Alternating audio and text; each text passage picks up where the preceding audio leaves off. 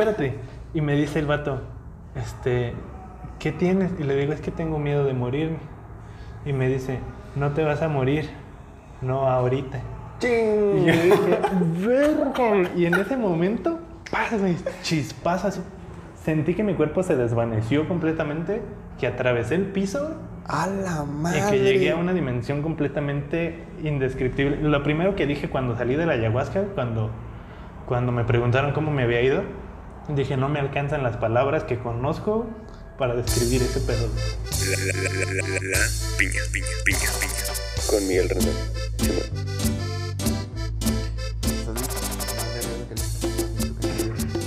Más nervioso que el Ay, se, va, se pasa rápido. Aparte, son cosas que ya sabes. Vamos a hacer una introspección en tu vida. O que asumo que sé. ¿Eh? O que asumo que sé. Lo que, ajá, lo que crees que sabes. Va a estar inter- interesante. Pero bueno. ¿Tien- ¿Eh? ti- ¿Tienes algún ritual o algo así ¿Para qué de iniciación? para grabar? Para entrar. ¿qué? ¿Un intro o algo así? No, solamente es como bienvenidos amigos a todos a este espacio de la piña, el lugar y el espacio en donde platico con personas que saben pasarla muy sabrosa en la vida. Soy Miguel Rendón y el día de hoy me da mucho gusto presentarles a mi amigo Marco Magaña. Marquito, ¿cómo estás? Qué gusto tenerte aquí. Muy bien, Miguel, ¿cómo estás? ¿Qué dices? ¿Cómo te trata la vida? Estoy bastante bien, güey, muy feliz de estar, de poder compartir, de poder coincidir hoy. Eh, fueron unos meses que duramos como, estuvimos como incomunicados, cada quien traía como sus rollos y pues qué chido que estemos aquí hoy, güey. ¿Cómo has estado tú? ¿Cómo te han tratado los meses de, de esta pandemia? ¿Qué has hecho? ¿En qué has invertido tu tiempo? Mi tiempo se ha ido últimamente en, en sobrevivir, güey. Con todo este trip de la pandemia, es inevitable no sentirse que, que hay algo mal allá afuera, güey. Claro. Y te orilla a, a revisarte a ti mismo y puedes pensar también que hay algo, que hay algo mal aquí adentro. güey. Entonces, por esa parte es una... Es por eso que siento que todas las personas ahorita estamos como en una etapa difícil de que se sienten estancados, que nos sentimos enjaulados. Ujú.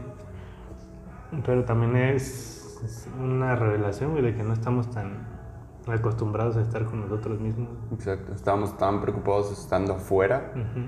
que cuando tenemos que hacer este cambio a, a ver hacia nuestro interior, siempre es complicado. Pero crees que, no sé, ya van nueve meses de todo este rollo y crees que ahorita es un...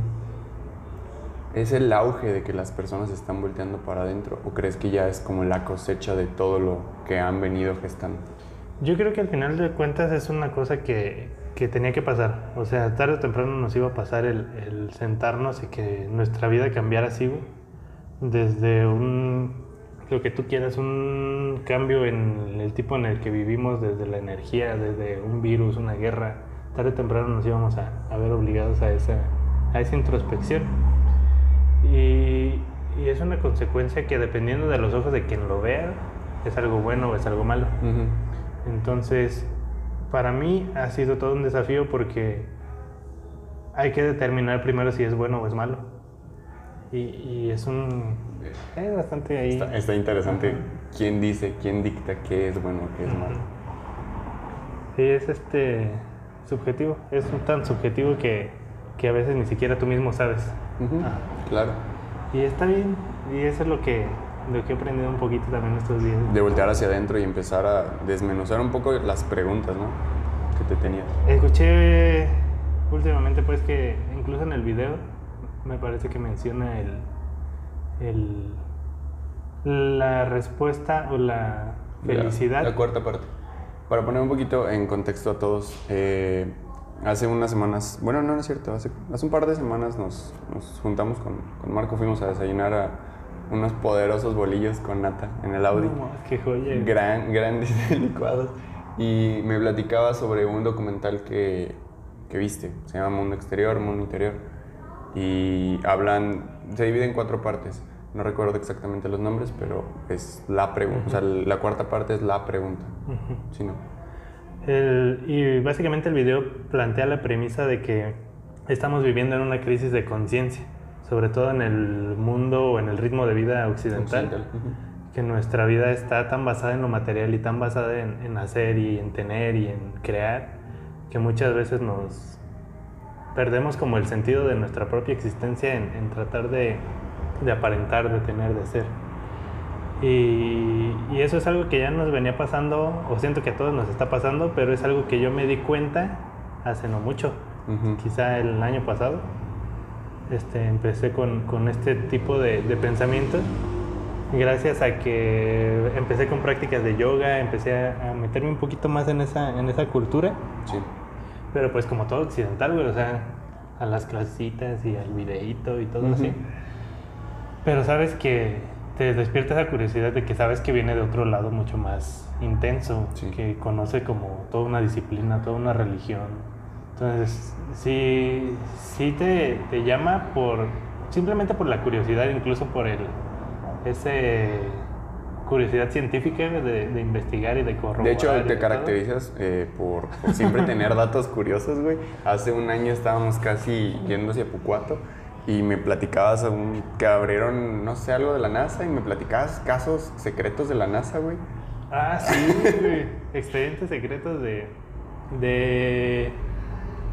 Era la agencia. No recuerdo, La inteligencia. No, sé, pero fuimos a comprar plátanos, güey, y me contaste y fue con qué.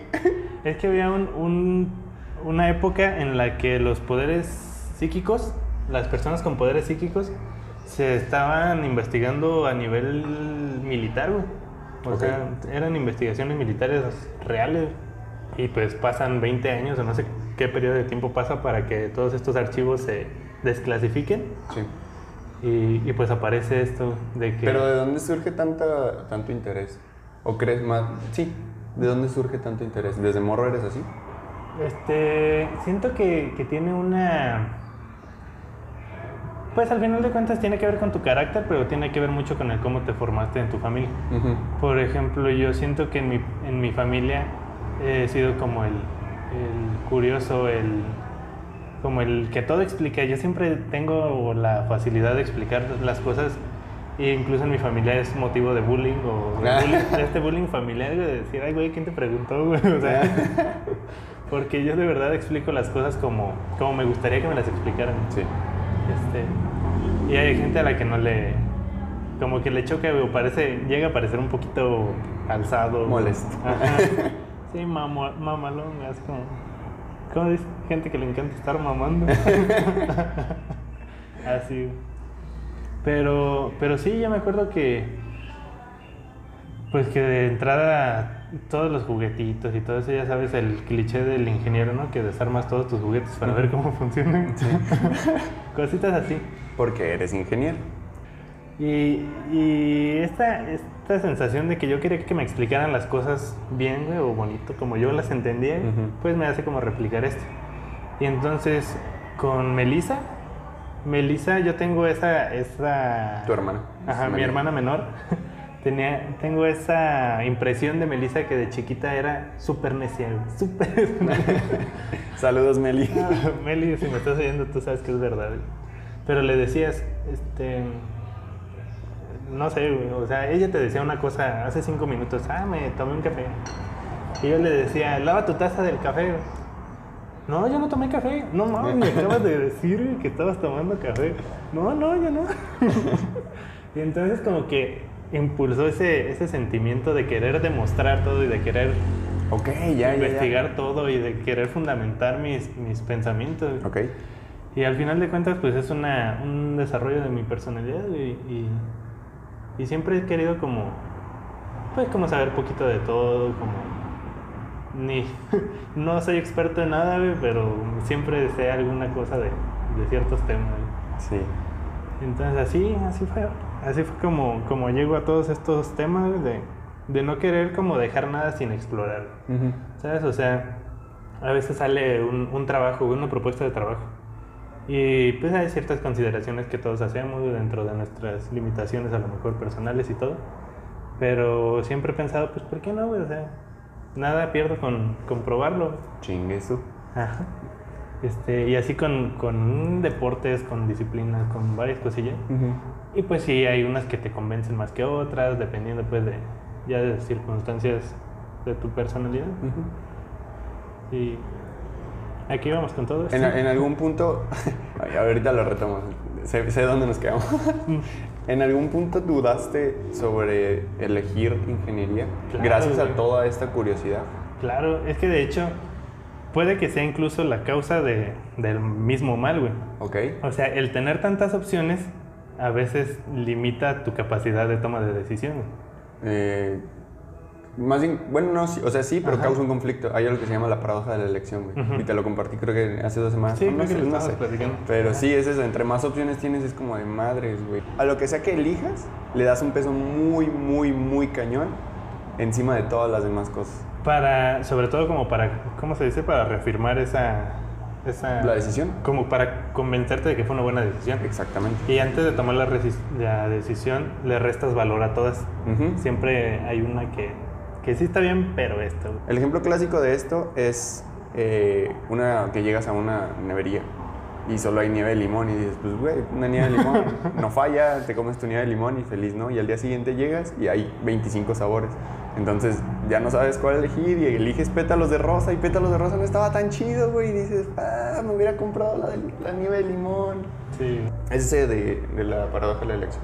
Por eso cuando, cuando de entrada en nuestra cultura, en la cultura occidental, te preguntan desde que estás morrito, ¿qué vas a hacer de grande?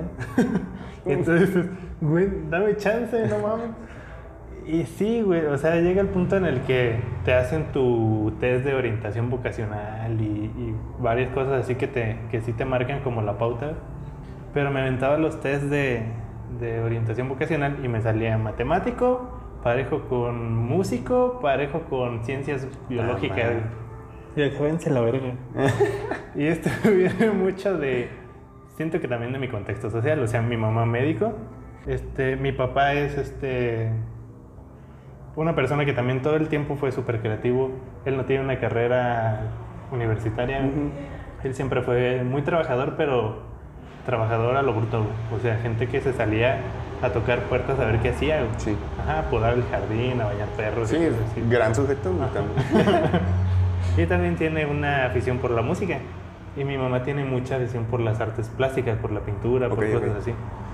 Entonces, pues de chiquito, pues mi mamá me ayudaba con mis dibujos, mi papá me ayudaba a hacer las, Las maquetas. a hacer las mejores maquetas de toda la primaria. güey. Pinche célula bien mamalona. no, el sistema solar que giraba así en automático, güey, no, un- una joya, güey.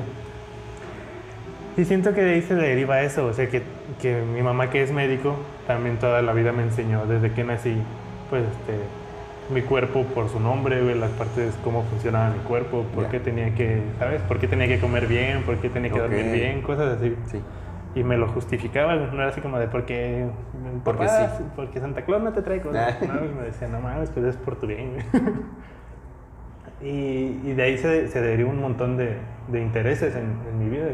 Entonces, cuando a un morrito de, de 16, 17 años le dices, escoge tu bachillerato, ¿qué vas a hacer de, el resto de tu vida? Güey?", Yo no tenía ni idea. Entonces, yo estaba muy apasionado, o tengo mucho esta parte en mi personalidad de ser como el artista. Sí.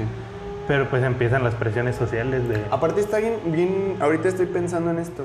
Tienes 17 años de experiencia cuando tienes que tomar una decisión poniéndole que en promedio de vida sea de 75 años. Güey, vas a hacer eso por 60 años con experiencia de 17 y siendo consciente por lo menos o a lo mucho 6 meses, güey. Y a eso réstale tus tres primeros años que no tienes... Que no sabes. Ajá, que no tienes una memoria. Ajá, por eso, o sea, consciente, consciente que 5 meses. lo que llevas del curso. Entonces, sí, güey, sí está pelada y, y sí la dudas. Pero al final de cuentas, pues es algo que... mm, ¿Cómo te lo planteo? güey? Sí es una decisión que, que tomas, pero tampoco es una sentencia de muerte. O sea, no es como que digas, y yo soy ingeniero, huevo, tengo que hacer ingeniería toda la puta vida.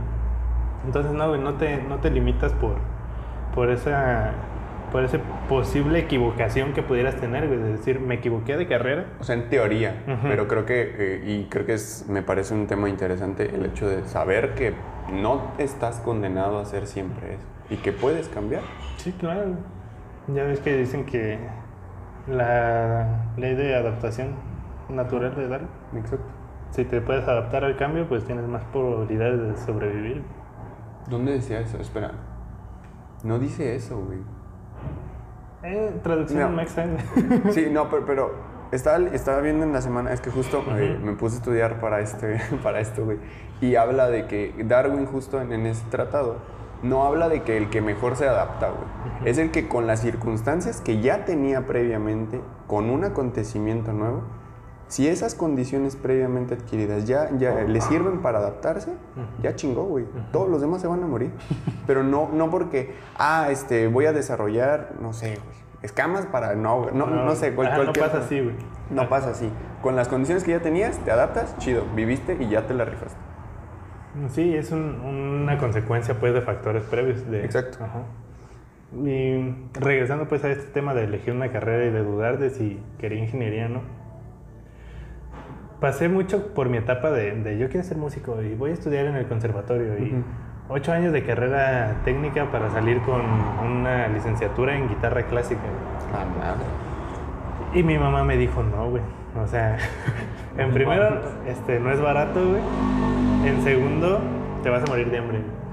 Y dije, puta madre, güey. Y te meten el miedo, güey. Te meten el miedo de que, de que por este lado no hay camino y que no hay... El éxito está en, el, en la remuneración económica. En Y pues al final de cuentas, pues es una consecuencia social. Pero... Pero ni siquiera eso garantiza, güey. No, no, para nada, güey. No te, el dinero no te garantiza absolutamente nada. Pero ahí te va, pues. Empieza el miedo este de... No es una buena opción porque te vas a morir de hambre, porque no hay trabajo aquí, ¿sabes? Y, y tu mente se cierra a esas posibilidades, o sea, quieras que no, al considerarlo ya como una, una opción o una consecuencia posible, güey, dices, ay, güey, te detienes a pensar, güey. Y te entra el miedo y te entra, ¿sabes? Y pues realmente, como te digo, a tus 16, 17 años, pues qué tanto sabes de manejar esas, esas Exacto. decisiones.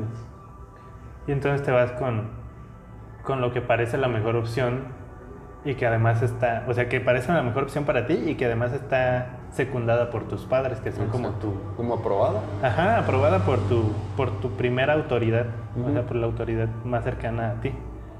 Este, y pues yo me incliné por ingeniería porque pues siempre dije, se me da el razonamiento matemático, me gusta todo lo que tiene que ver con la maquinaria, sobre todo con el automotriz, maquinaria automotriz, todo eso.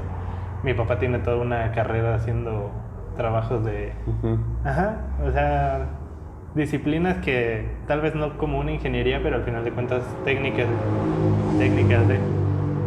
Y, y me gustaba, o sea, me gustaba desarmar cosas. Y también hubo un tiempo antes de, de mi pedo musical, güey, Ujú.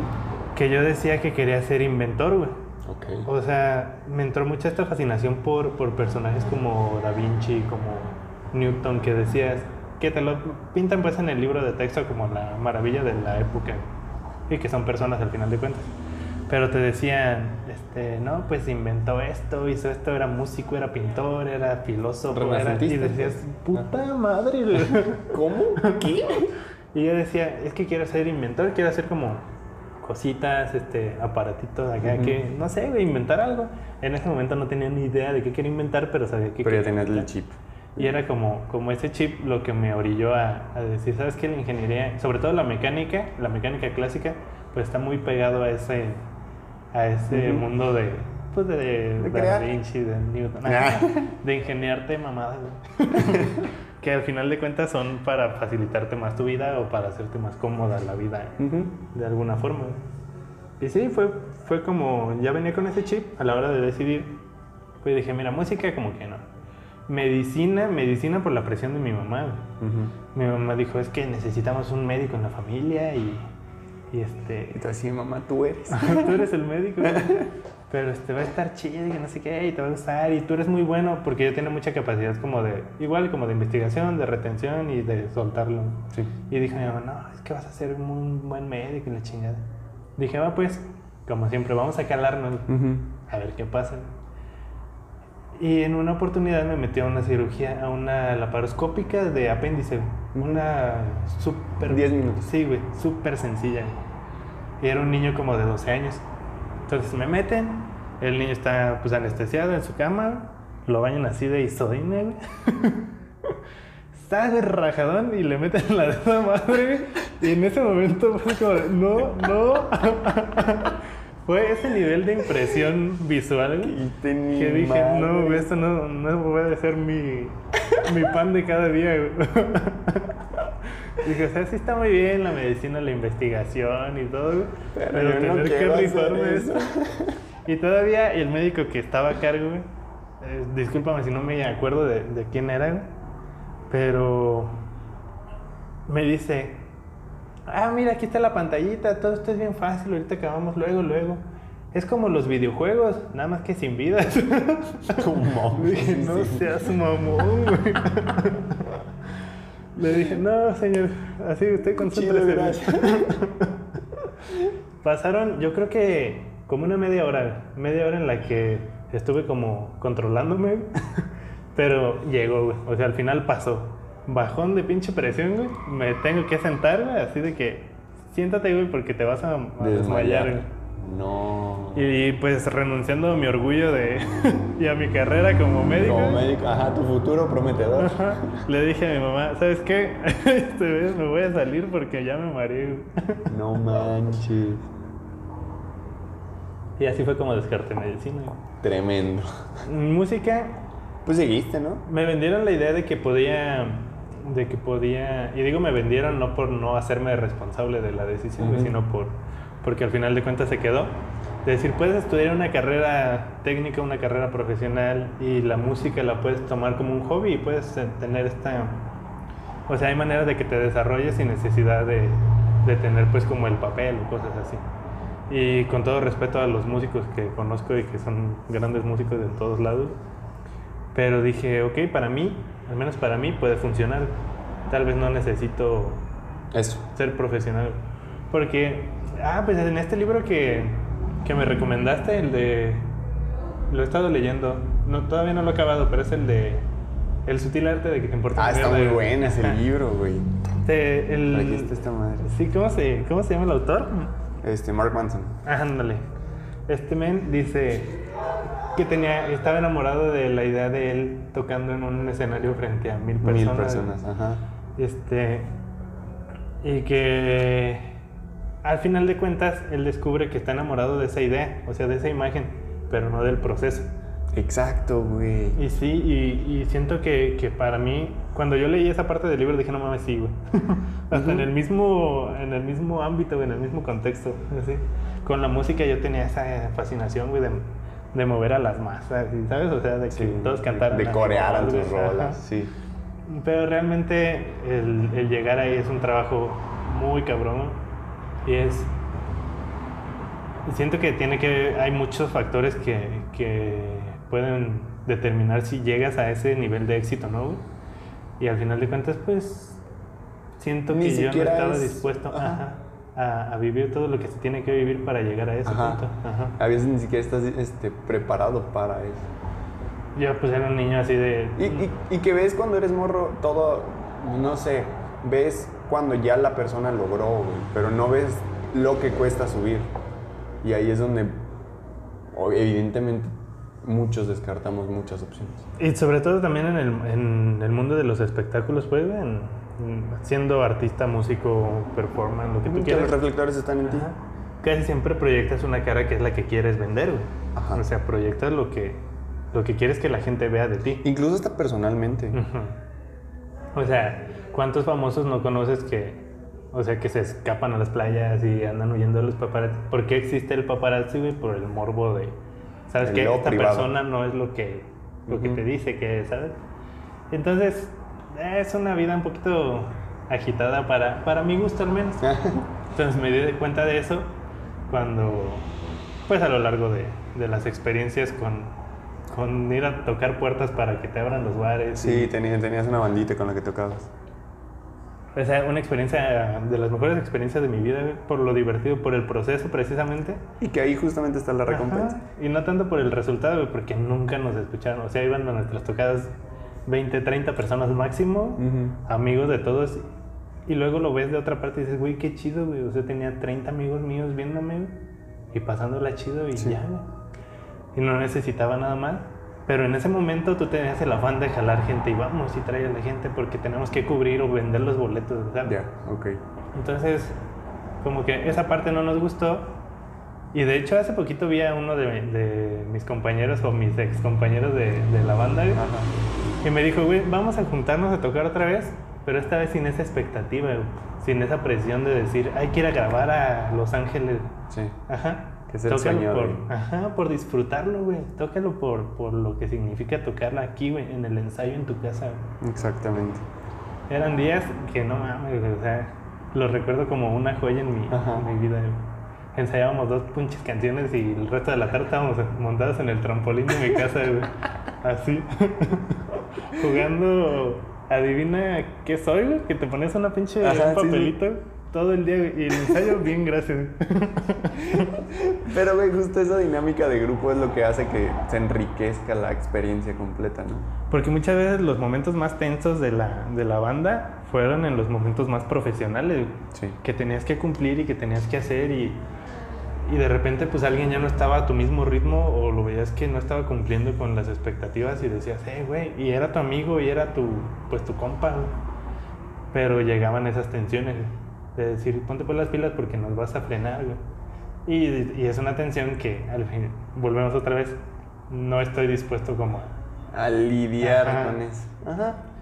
¿Por qué crees que luego las bandas así más famosas cambian de miembros? ¿no? Ajá. Que güey, que Dave Mustaine se separó de. Incluso de hay, Metallica. hay- hay un, hay un ejemplo ahí en el sutil arte de que te importa el carajo sobre sobre Metallica, güey. No recuerdo exactamente. ¿Ya llegaste? Creo que no, güey, no he llegado ahí. Ah, está bueno. Pero bueno. Y sí, güey, al final de cuentas, la música es un complemento y, y yo sé que el arte es una, una de las expresiones más puras de la creatividad humana y es al final de cuentas lo que pues lo que nos hace sentir que creamos algo. Ajá. Que dejamos una huella de alguna forma en nuestra, en nuestra vida. Completamente. Entonces, pues la música se convirtió en un hobby. Mi carrera se convirtió en, en esa herramienta que tienes como para, pues para venderte un poquito, güey, para decir, yo sé hacer esto. Este, y yo te puedo ayudar con eso, y igual págame. Entonces, la ingeniería se volvió eso, la música es un, un hobby, un placer, y la medicina quedó descartada. Completamente La descartada. medicina, pues te conocí a Para ti. siempre descartada. y dije, bueno, mejor me consigo un amigo que sea doctor por ahí, y que de paso tenga un podcast. que coincidimos en el 2016, güey. Nos presentaron en el 2016. Y pues sí, la neta, regresando. Sí, no, 2016. Te digo la verdad, no tengo la fecha apuntada en mi cerebro. menos. Más o menos. Si no es que por el 2015. Más o menos. Pero a lo que voy es que, volviendo a uno de los temas que, que dejamos abiertos al principio, si algo está muy chido es que, con lo que decías, de que siempre buscabas nutrirte de muchos temas, siempre nuestras pláticas eran así, güey. Sí, güey. Ni terminábamos hablando de, ingeniería ni, me- ni de medicina. Ajá. Siempre eran pláticas bien locas. Y es lo bonito, güey. Al final de cuentas, esas pláticas son las que más te dejan luego. Exactamente. Y grandes fiestas también nos aventamos. También, güey. Buenos beer pong. Oye, y platícame, ya que, que estás en ingeniería y todo el rollo, ¿cómo es el proceso de ser ingeniero? Convertirte en buscar chamba de... Porque también tuviste un proceso difícil al final, si no me equivoco. La ingeniería es la, la parte práctica de, de la física común. ¿Sabes qué? Lleva a la práctica cosas que funcionan para mejorarte un poquito la, la vida. Entonces te venden esta idea de que el ingeniero resuelve la vida, de que gracias al ingeniero tenemos, este, ¿sabes? La vida moderna, básicamente.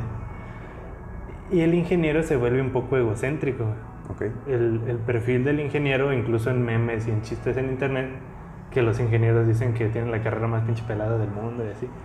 Pero siento que al final de cuentas son médicos, ingenieros, físicos, todos creemos que tenemos la carrera más pelada del mundo. Y el, el valor o lo bonito está en valorar esa parte de, de cada uno, ¿no? Pero en la carrera de ingeniería te encuentras con mucha gente que está casada con la ingeniería por lo mismo. O sea, ¿quién enseña ingeniería? Quien de verdad está casado con, con la ingeniería. Y, y hay personajes que son de hace dos generaciones, tres generaciones, que son señores de 70, 80 años, enseñando las bases de la ingeniería de cuando se inventó, de cuando se inventó, güey. Entonces, sí, o sea, tenemos un, un profe que es el, el ingeniero Reyes, por ahí anda todavía. Saludos al ingeniero Reyes. Si me está escuchando, Inge, por favor.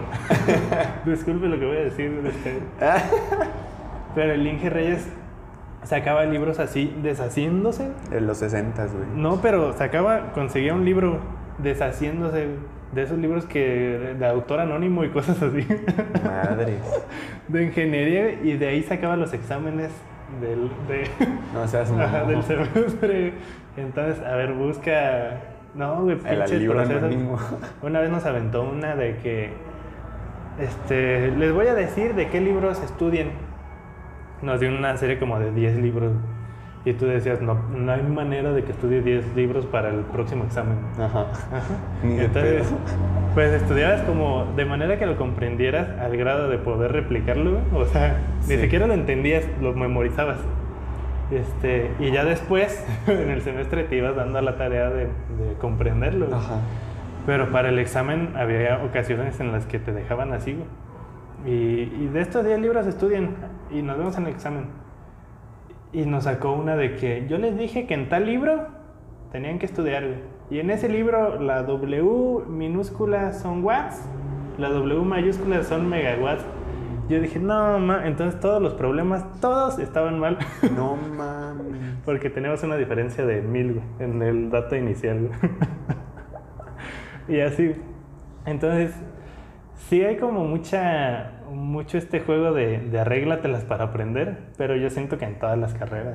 Completamente. Entonces, la ingeniería no es ni más ni menos que, que cualquier otra carrera, simplemente es una, una rama como muy práctica y al final de cuentas siento que, que lo que te enseñan en la carrera no es tanto como la teoría o la, la, el saber cómo hacerlo, sino que te enseñan como este chip o te meten este chip de aprender a resolver problemas con lo que tienes a la mano. Ajá. Y este, para que pues en tu vida profesional pues puedas resolver Porque no problemas siempre que no vas te a tener todo a la mano. Exacto. Entonces sí te meten mucho este, este chip de pues con lo que hay, carnal. El, el ingeniero Reyes disfrutaba de hacer esos exámenes difíciles, o sea, Ok. era, era su placer. Ok. Y, este, y en una ocasión dijo, ¿saben qué? Este, pueden sacar sus apuntes, pueden sacar libros, pueden llamar a un alumno de que ya haya pasado esta materia del semestre siguiente para que les ayude con el examen, si quieren. Y todos así, no Cuando dijo esto todos dijimos, no mames, el examen. Se mamó. y era, este, el ingeniero daba mecánica de materiales, 1, 2 y diseño. Diseño de, pues, de elementos mecánicos. Se escucha complejo.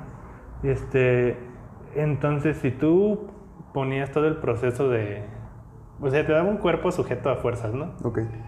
Este, si tú hacías el análisis estático para medir, pues así las intensidades de las fuerzas, las reacciones y todo, este, llegabas a la fórmula, calculabas esfuerzos máximos y la chingada, pero como el tema del examen era, No era de esfuerzos flexiones, máximos. ajá, o sea, es algo que tienes que resolver para llegar a, a flexiones, ajá.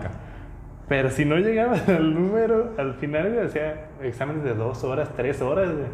Pero si no alcanzabas a llegar, güey, cero. O sea, ni un setentita, ni un cincuenta, nada, güey. Cero, güey. Con Reyes reprobé, me la llevé especial mecánica No manches. Porque no había otro. A mí me encantaba física en mi prepa. güey. Y, y disfrutaba mucho hacer estos ejercicios. Digo, no es para nada comparo, pero de dos páginas, dos hojas completas que, güey, un signo. Sí. La cagabas y ya valía mal. Y este. Y así fue, o sea, la carrera fue así. No me acuerdo ni cómo pasé la carrera, pero la disfruté. Disfruté de lo que, de lo que tenía que disfrutarse y sufrí lo que tuve que sufrir. Pero al final de cuentas, pues vale cada, cada centavo, cada momento ahí. Aprendes bastante y, y el pedo de, de salir a la realidad, pues es como a la vida allá fuera de la universidad. Claro. Pues es como o me gustaría creer que a todos nos pasa así, en todas las carreras. Muchas veces entramos a la carrera con este ego de no, yo escogí la mejor carrera y que las carreras mejor pagadas. Yo recuerdo estar buscando antes de escoger carrera las carreras mejor pagadas en internet. Buscar carreras mejor pagadas. Y pues hay un montón de datos, pero pues realmente es un volado. güey. O sea, al final de cuentas depende de un montón de condiciones de, de tu país, de tu estado, de tu... ¿De ¿sabes? dónde De naces, güey? ¿Con Ajá. qué familia naces? Y no, Y no es por... Otra vez, no es por pasarle la culpa a alguien más. O sea, no es por no hacerse responsable de, de tu elección, sino que pues traes este chip de que necesitas el dinero para vivir bien y, y al final de cuentas pues es una realidad en nuestro, en nuestro país, que una mejor condición económica nos ayuda un poquito a aliviar las cosas. Exacto. Entonces llegas con este ego de decir soy, soy la mera verga y voy a estudiar ingeniería y los ingenieros sabemos, movemos el mundo. y sales güey, a pedir trabajo y te das cuenta pues, de que es una realidad completamente diferente. Entonces, sí es un, un proceso difícil el, el salir y por eso está esta sonada crisis del recién egresado. No sé si la has escuchado Sí, antes. sí, sí. Que estás acostumbrado a un ritmo de vida, a, a vivir de la escuela, a vivir de tu cafetería, de tus papás, de tu, ¿sabes? De tu gasto diario que incluso tus papás te pueden llegar a dar. Y sales y dices, ay, güey, está bien caro ser adulto y necesito un No sabía trabajo, que las güey". toallas estaban tan caras, güey. Ya sé, güey. Y dices, ¿de dónde voy a sacar ese dinero? Y te mueves y dices, ¿puedo ir a otro estado a trabajar? Porque aquí en Morelia a lo mejor no hay el trabajo que yo quisiera o no hay suficiente trabajo para todos en, en ingeniería mecánica. Sí. O a lo mejor este, simplemente quiero irme a otro lado, güey. No es de lo que me gusta aquí, ¿no? Quiero probar en otro lado. Entonces, si te vas a otro lado, pues son gastos de renta, son gastos de traslado, son gastos, son un poquito más. Entonces, vas considerando otros gastos y vas tirándole más dinero. Entonces, llegas allá y dices, necesito tanto para llevármela tranquilo. Y te dicen, para que ganes tanto, necesitas 5 años de experiencia, necesitas tener esto, Chinga. esto. Dices, no, pues ya por ahí empezamos mal, güey. Y bajadón de ánimo. Y al final de cuentas, pues a todos nos toca y, y yo sé que, que a lo mejor es una idea muy, muy, ¿cómo se dice? Muy marcada pues en nuestra economía, que la experiencia vale más, que muchas veces esto de, se le da un poco más de, o se le resta un poquito de valor a los chavos también.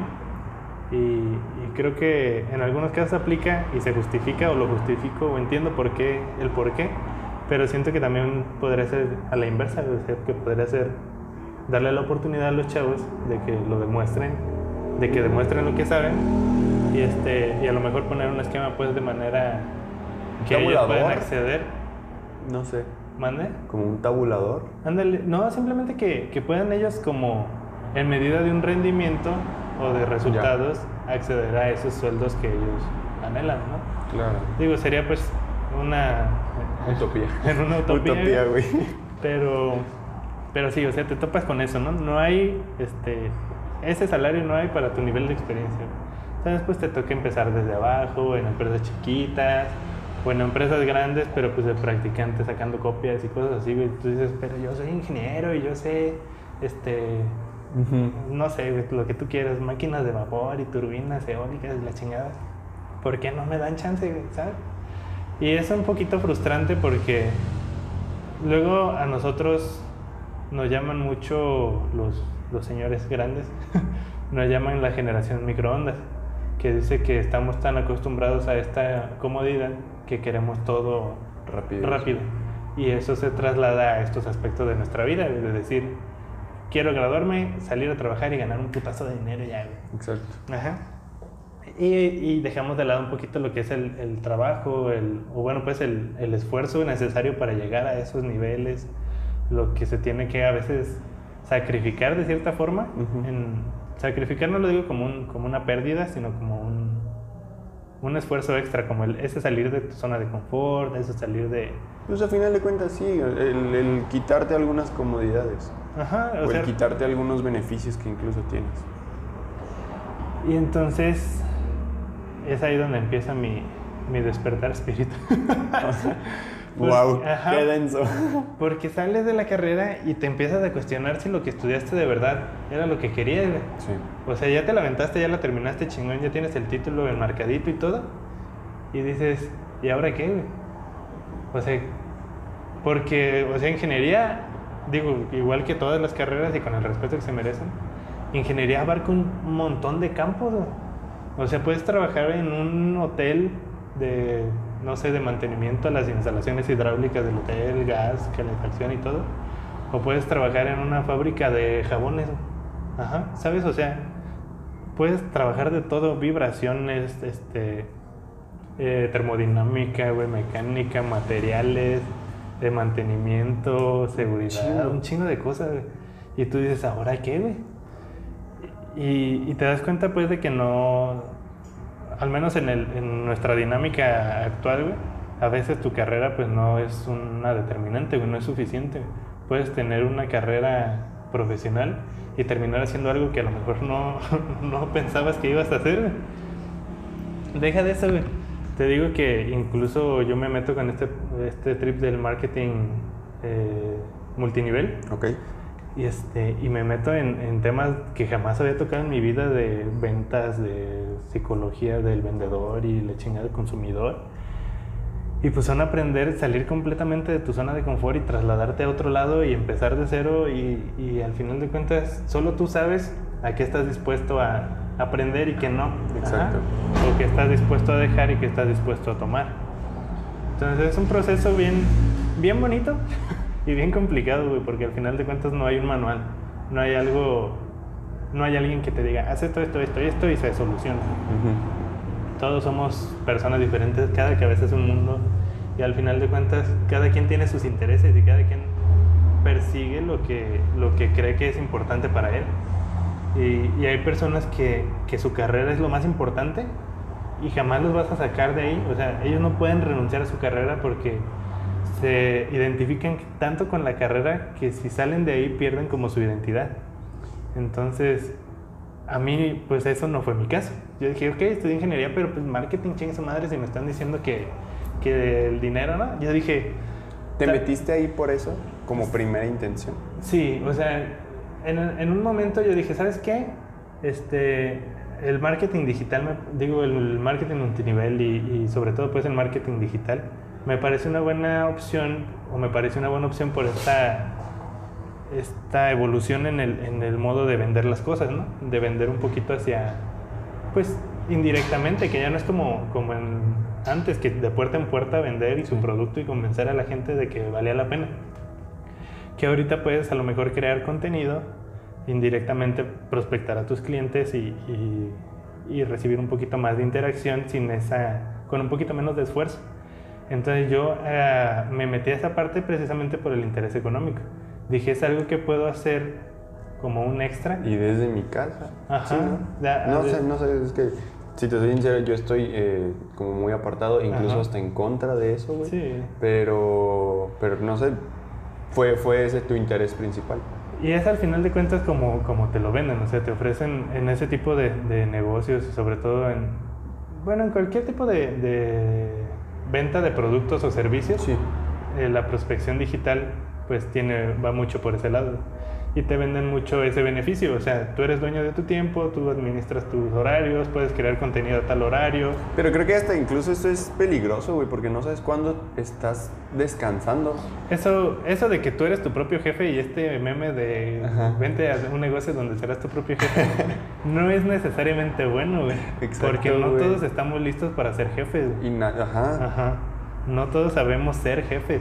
exacto. Entonces, oh, ok, yo voy a ser mi propio jefe, pero soy el jefe más pendejo del mundo.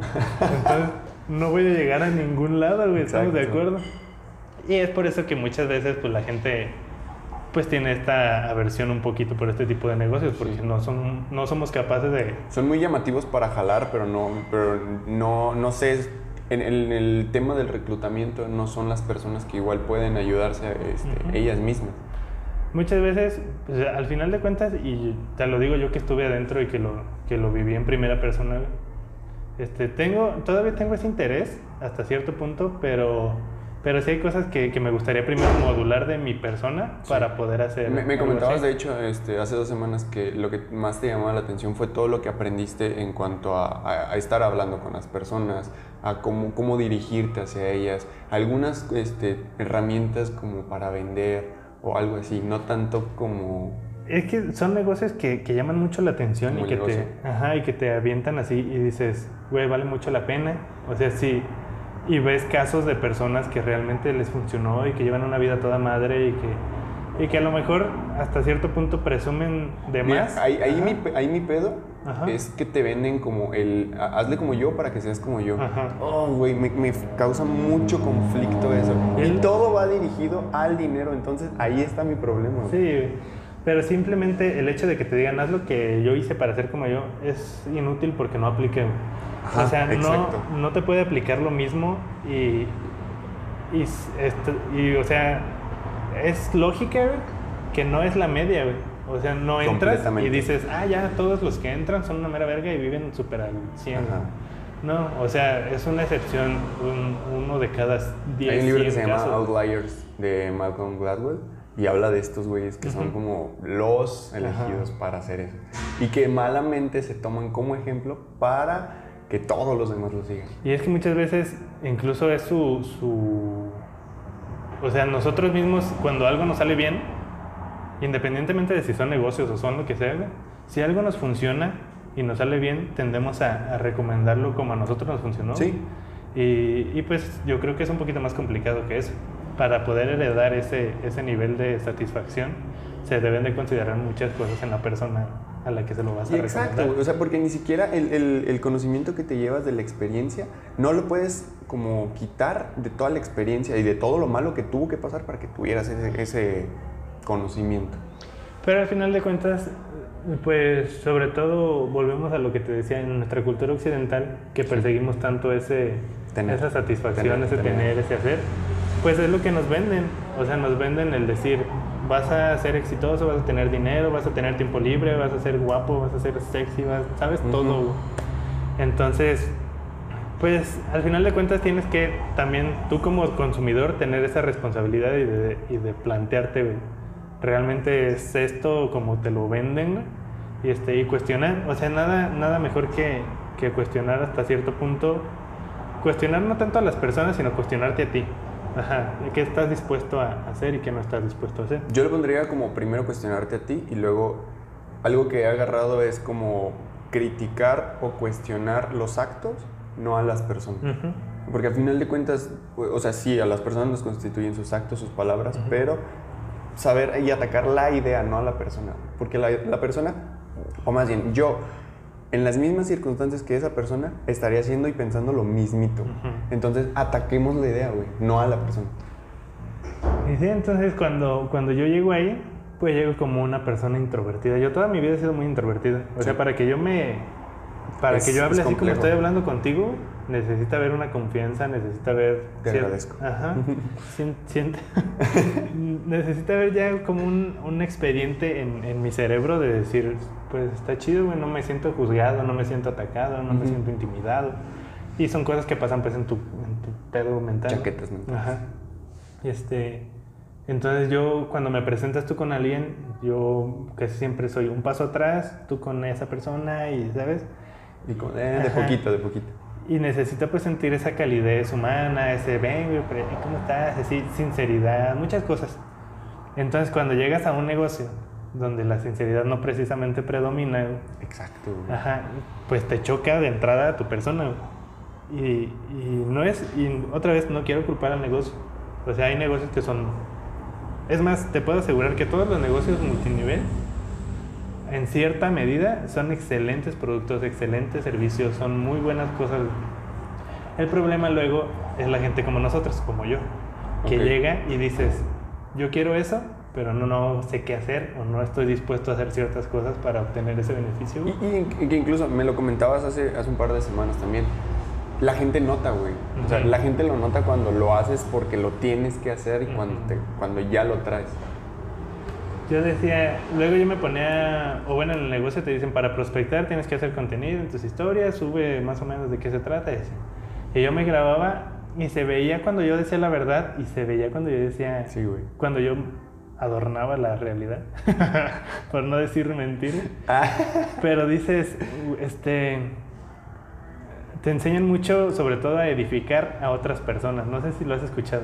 Edificar a otras personas. No, lo escuché, güey, pero lo notaba, güey. Ajá, o edificar el producto. Ok. Ajá, cuando tú vienes a, a un café güey, y te dicen, güey, este café está súper bueno, güey, pruébalo. Te, a mí me tomo uno y me despierta en las mañanas, está súper chido. güey. Te lo dicen como una recomendación a un amigo, pues te lo tomas y, hasta ya vas predispuesto, güey, ya lo sientes y dices, ah, qué Lo que pasó güey". con el libro, güey, quizá. Tal vez Ajá. puede ser con una recomendación de un libro, un restaurante, una película, o lo que tú quieras. Y cuando, des- cuando edificas a una persona fuera de, de un negocio, güey, pues generalmente lo hacemos muy inconscientemente porque esa persona dentro de nosotros pues tiene ese valor. Ya tienes esa idea formada, güey. Entonces dices, güey, te voy a presentar a Miguel, es un tipazo, güey. Es, es así, es guapo, es moreno, Oye, es alto. güey. Y entonces las chavas ya llegan conmigo Oye, y dicen, güey, cállate. ¿sabes? Pero, pero te nace a ti ya, güey, o sea, porque tú ya lo tienes en ese concepto y sabes que es una persona buena onda, que, que te que a ti al menos te ha tratado a toda madre, güey, que te ha cuidado tu secreto, lo que tú quieras. Este, pero cuando llegas a un negocio con personas que no conoces y que te dicen, edifícalo porque esta persona es la que va a cerrar la venta. Entonces tú dices, ah, pues este ¿Quién es, güey es súper este, Wow. inteligente y, y, ¿sabes? y a la gente dice, no mames, o sea, Es como, No te estoy creyendo nada, lo güey. conoces, nunca has platicado con él, mamón.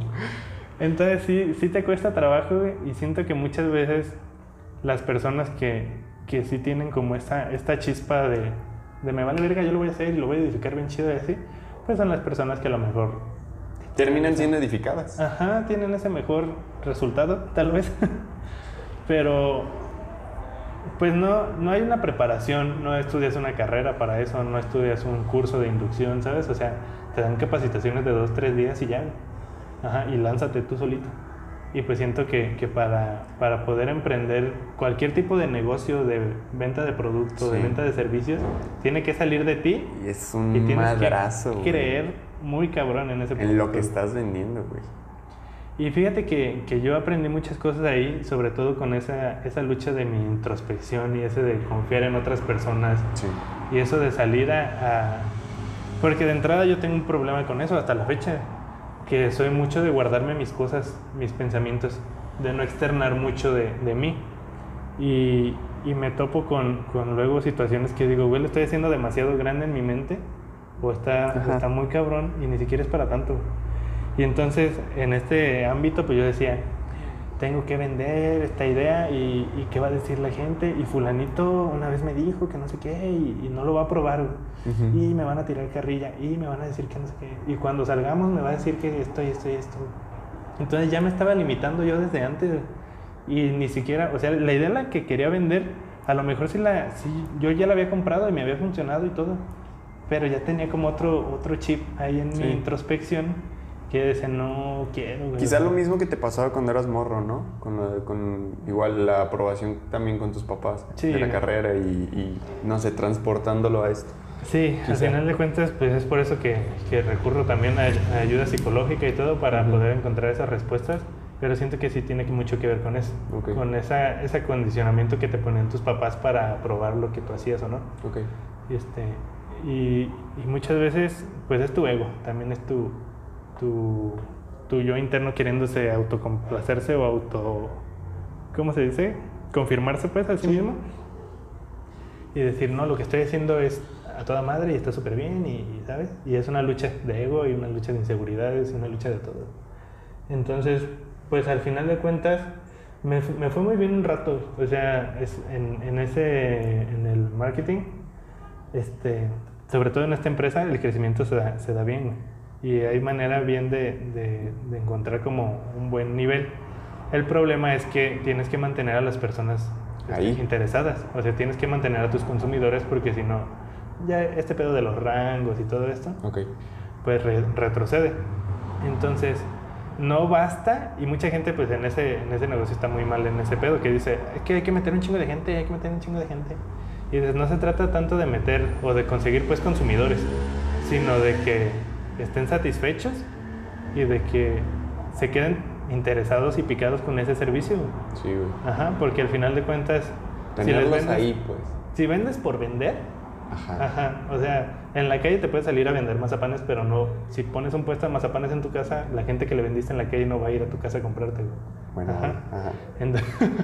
Entonces sí tienes que tener a tu consumidor identificado, tienes que tener un chingo de cosas de marketing que... Cosas que sí son muy complejas de marketing. Entonces, pues, yo no tenía conocimiento de eso, yo pierdo mis ranks, la chingada, entonces ya no me da la- los números, pues, de dinero, como para decir, güey, le voy a seguir metiendo, porque ya ves que está esta parte de, de la inversión. Haces una inversión Ajá. inicial y luego, no sé, se generan con las divisas y es un... Tienes, haz de cuenta que en este pedo tienes como una suscripción para los servicios de asesoramiento para inversión en aplicaciones gratuitas que consigues en Google y todo esto. Entonces los asesores pues te decían, puedes invertir aquí, es una buena oportunidad en el mercado y la chingada, la economía global y todo. Ajá, entonces te metías lo que pudieras, o sea, un 10 pesos o lo que sea, y se hacían 11 pesos o se hacían 12 pesos, así. Si le metías mil pesos, pues te salían 1200 pesos. así. Entonces, esa parte está bien, pero las remuneraciones que te da la empresa como tal es por, por como por divulgar estos servicios, meter gente que se sume a consumir el asesoramiento. ya. Ajá. Entonces, esa remuneración te dice, no, pues si metes a dos personas son tanto, o no te cobramos la mensualidad a ti, no te cobramos el asesoramiento. Si metes a tres personas, te damos 150 dólares para que pagues de ahí y te queda un pedacito, ¿no? Ya. Si de esas tres personas meten a tres, y así, güey, ¿sabes? Y ahí se empieza el... El, El pulpo y el la- pedo piramidal que tanto me ¿no? causa pedo. Ajá, pero al final de cuentas es este, pues no estás haciendo nada ilegal, no es nada... No, sí, ¿sabes? sí, sí. Pero, pero si vendes por vender y si metes por meter... Creo que ahí está el, el pedo, güey. Ajá. Ética y moralmente, ah, es lo que no me, no me cuadra. Muchas veces por vender Porque en- pues, ni siquiera, eh, porque el, el- el dinero por sí no es malo. Lo, lo decíamos hace Ajá. rato. O sea, el dinero por sí no es malo y pues, ha sido una herramienta con la que hemos comido, güey. Y es como, pero el hecho de tenerlo por tenerlo es lo que no se me hace tan chévere. Y a lo mejor no es tanto tenerlo por tenerlo, porque no sabes la, la necesidad que tenga esa persona de ese ingreso extra. A lo mejor sí, es sí, gente Que, que necesita ese dinero y lo tiene que obtener de alguna forma, ¿no? Y en cierto momento eso le, Facilita. pare- Ajá, le parece una buena opción. Pero el problema es que cuando metes por meter engañando a las personas Ah, y a que faltando voy. a- ajá, que les dices, métete y en un Que mes yo vas a creo estar que, que- que ganando". creo que el, el pedo es como que eso es mayoría, güey. Ujú. O sea, a- ahí es donde quizá la intención o, o lo bueno que el- algunas personas pudieran sacar de todo esto es que se ensucia con todos los demás. Sí, Y se sea, los llevan entre las patas. La- generalmente te digo, las empresas o los negocios, pues son esos negocios, güey, lo ponen para generar ingresos para el creador. no está mal, güey. Ajá, y no está mal, no hay nada de malo en hacer negocios. El problema es que cuando la gente viene y empieza a querer hacer negocio a costa de otras personas o del dinero de otras personas, pues ya no es tanto como, ya no te toca tanto como como decir, ah, pues es que la, la empresa sí es o la chingada, no, sino que son técnicas que la gente no aprende o, o malas técnicas de vender por vender, métete y te prometo que en un mes vas a estar ganando un millón de pesos. güey". No mames. Y, y llegas y dices, ni de pedo, güey. o sea, no es el promedio, no es un resultado más o menos plausible, güey. Bájale tantito de huevos. y entonces la gente se siente engañada, se siente estafada, vaya afuera y dice, esta madre no sirve, es una estafa, ¿sabes? Pero porque, no porque la empresa es una estafa, sino porque la gente que los firmó estafó a esa persona. Ajá. Le dijo cosas o le prometió cosas que no era capaz de cumplir. Y güey, eh, no sé si eh, no sé si ya llegaste, que creo que no. Ajá. También en, en una parte del libro habla de eso, güey. De que muchos de los problemas que tenemos es por una mala comunicación. O sea, y güey, tan, tan sencillo que lo vean como, no sé, ahorita lo que estamos platicando, que, que igual no tiene nada de malo el, el hacer negocio, pero a costa de que te mientan, Ajá. es como, ah, no mames. Y ahí Eh, es donde viene el bajón.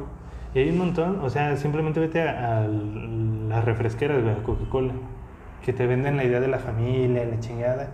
Y Coca-Cola vende millones y millones de pinches A dólares costa al de año. estarse güey. chingando los riñones de las personas. Sí, y, y Coca-Cola no te está mintiendo, simplemente no te dice toda la verdad. Pero ya entras en un pedo moral que dices, güey, eso de todos modos es mentirme, güey. O sea, Sí. dime lo que me estoy tomando y la chingada, ¿no? Pero al final de cuentas es una empresa súper legal, es una empresa que, ¿sabes? O sea, Y que a hay- final de cuentas, sí, güey, y- y, Ujú. a final de cuentas no tiene el, no tiene como tal toda la culpa del sedentarismo de las personas, de que las personas coman, tengan una dieta alta en, Que en se carbohidratos, en, o sea, es, es partícipe, Ajá. pero no completamente responsable. Eh, yo creo que en todos los negocios en el que voltees a ver, así va a ser, güey. Sí, o sea, siempre tiene que haber una, una ética profesional de venta, de, de marketing y de todo. Y tiene que haber también una responsabilidad del consumidor. Social, güey, ajá. Ajá. Entonces, este, yo creo que por esa parte, lo que aprendí en, estando en esta empresa es que primero tienes que trabajar en ti un montón para poder ser el... O sea, si vas a vender lo que sea, tienes que trabajar en ti para poder estar este, seguro de lo que vas a llevar a, a otras personas te funciona para ti y que lo puedes compartir Exacto. independientemente de cuánto dinero eh, se mueva de por medio, ¿sabes? Ujú. Lo quiero compartir y ya. Que es lo mismo, eh, eh, como disfrutar el proceso. güey. Ujú, volvemos si a haces eso, mismo, ajá, o sea, disfrutas el proceso y eso ya lo hace como la misma recompensa. Ya ni siquiera necesitas como obtener mucho a cambio porque ya disfrutaste el proceso y eso es la recompensa en sí. Y que, y que es contrario a lo que me pasó a mí, güey. Que yo llegando con esta introspección, este, de, de decir qué quiero, qué voy a hacer, si puedo hacerlo, si quiero hacerlo, qué va a decir fulanito, qué van a decir mis profes de ingeniería, qué van a decir, ¿sabes? Porque pues te dicen, güey, véndele a tus personas y véndele a la chingada. Y después de rato, o sea, empiezas a entrar en esa dinámica de decir, o sea, sí tengo que venderle, sí tengo que vender y tengo que, ¿sabes? Y caes en, en ese aspecto de, de cuestionarte a ti mismo de, de si lo que estás haciendo está bien o está mal. Entonces, yo siempre tenía esa lucha interna de decir, sí quiero, o sea, sé que funciona y me ha estado funcionando y, y me la llevo chido, pero, pero tampoco quiero tener que rogarle a las personas para que se metan. Sí. Y, este, y, y si no meto a nadie, pues no voy a avanzar en el negocio, pero entonces me la llevo más lento, ¿sabes? Y entonces entran muchos factores. ¿Qué tanto puedes mantener el negocio antes de que empiece a dar re- tu remuneración que esperas? Sí. ¿Qué tanto estás dispuesto a hacer todos los días y hacer, ¿sabes? O sea, y, y Sí, llega el punto pues en el que yo no hacía suficiente, no tenía las herramientas personales que necesitaba tal vez, pero tampoco quería como desarrollarlas en ese momento, tenía Ok. este pedo de la de procrastinar y de decir, sí lo quiero hacer, pero oh, no quiero hacerlo ahorita, ¿sabes? Y, Sí. y, ah, ¿sabes? Y lo dejabas. Entonces llega el punto en el que pues el negocio colapsa. Ok. Y yo digo, mm, sí, me, sí quiero hacerlo, o sea, sí me gusta, sí me interesa, pero vamos a darle calma, vamos a trabajar primero en mí, Ok. porque en este momento me siento frustrado, me siento estancado, me siento, ¿sabes? Y no tengo la capacidad mental para, pues, para venderle a otras personas y hacerme responsable de esa de ese grupo de personas que van a consumir y ser su líder y sabes o sea dije no o sea, denme chance. Creo, creo hasta el día de hoy creo que lo puedo retomar de una manera más armoniosa con mi persona. Ok. Adaptándolo a tu persona. Sí, o sea, yo creo que, que, que el negocio o la empresa da la libertad de modificarlo de modo que tú puedas... Que este, te sientas a gusto. Ajá. Y, y, y en un punto en el que pueda mantenerlo si no me funciona, güey. De decir, Ah, ok. ok, lo voy a poner a mi estilo, a mi manera, la chingada, que, me, que sea ¿Orgánico? Ajá, que sea orgánico y que me siente bien, güey, o sea, que sea digerible para mí. Y además que pueda mantenerlo en caso de que no funcione, güey. O sea, poder meter dos, tres meses, cuatro, cinco meses, ¿sabes? Y hasta que empiece a dar. Porque también hay un montón de cosas que quiero aprender antes en, en materia de marketing y todo eso. Y digo, ¿sabes qué? Vamos a darle calma y ya después puede ser un mejor momento. Claro. Y, y pues me quedo sin el marketing, me quedo... Ah, pues llega lo del COVID Sí. avanzando en este, en este pedo de, de buscar carrera y todo esto, pues yo empiezo con lo de, lo de la ingeniería del mantenimiento Ujú. en una empresa de plásticos.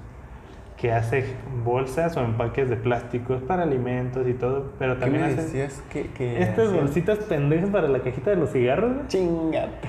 Y yo decía, güey, es que es... En primer lugar, yo fui a buscar a, la- a una convención que hacen en el TEC de empresas para buscar mano de obra calificada. Ya. Ajá. Entonces yo fui, llevé currículum un montón y casualmente esta empresa era la que más dinero daba a los chavitos como nosotros. O sea, sin Ok. experiencia de sí, el mejor sueldo. Todos daban 7 mil, 5 mil, 6 mil, 8 mil pesos. Esta daba 13 mil. Yo dije, "Mm, necesito ese dinero. güey". O sea, en- dentro de mi... Sí, ajá, de, lo, de tu trip de ahí. Ajá, dentro de mi trip mental y mi nebulosa y mis expectativas, yo dije, necesito 13 mil pesos. Y ahí voy, ¿no? Y dejo currículum y todo. Pasaron dos, tres semanas, me hablan, pruebas y la chingada. Órale, métete. Esta empresa está en Zacapu. Y me dicen, ok, podemos hacer esto. Te damos un mes de hospedaje aquí en Zacapu, en una casa que tenemos propiedad de la empresa y la chingada, hasta que tú encuentres algo para rentar aquí. Ah, ok. Ajá, un mes en lo que tú encuentras algo más. Este, o te ofrecemos el transporte diario de Morelia a Zacapu. Y yo dije, y verga, pues a ver, ponle que las rentas y la chingada. Pues en Zacapu no es una gran ciudad, es todavía, yo creo que es una pequeña urbe. Y este, y no hay mucho lugar donde La rentar, renta es ¿sabes? barata. O sea, la renta es barata, pero tampoco no hay muchos lugares donde rentar. No hay como universidades, no hay como grandes escuelas. Todas las casas son de familias y tienen a su familia viviendo ahí y así. Entonces yo dije, híjole, no sé si quiero vivir en Zacapu. ¿Sabes? No sé si quiero quedarme en Zacapu. Sí. Dije, voy por la opción del transporte. Ok. Y si era, porque nos íbamos por autopista todos los días, autopista, ida y vuelta. Entonces era Son dos horas. hora ¿no? y media, dos horas de camino de mi casa a la planta. Yo creo que sí eran dos horas fácil.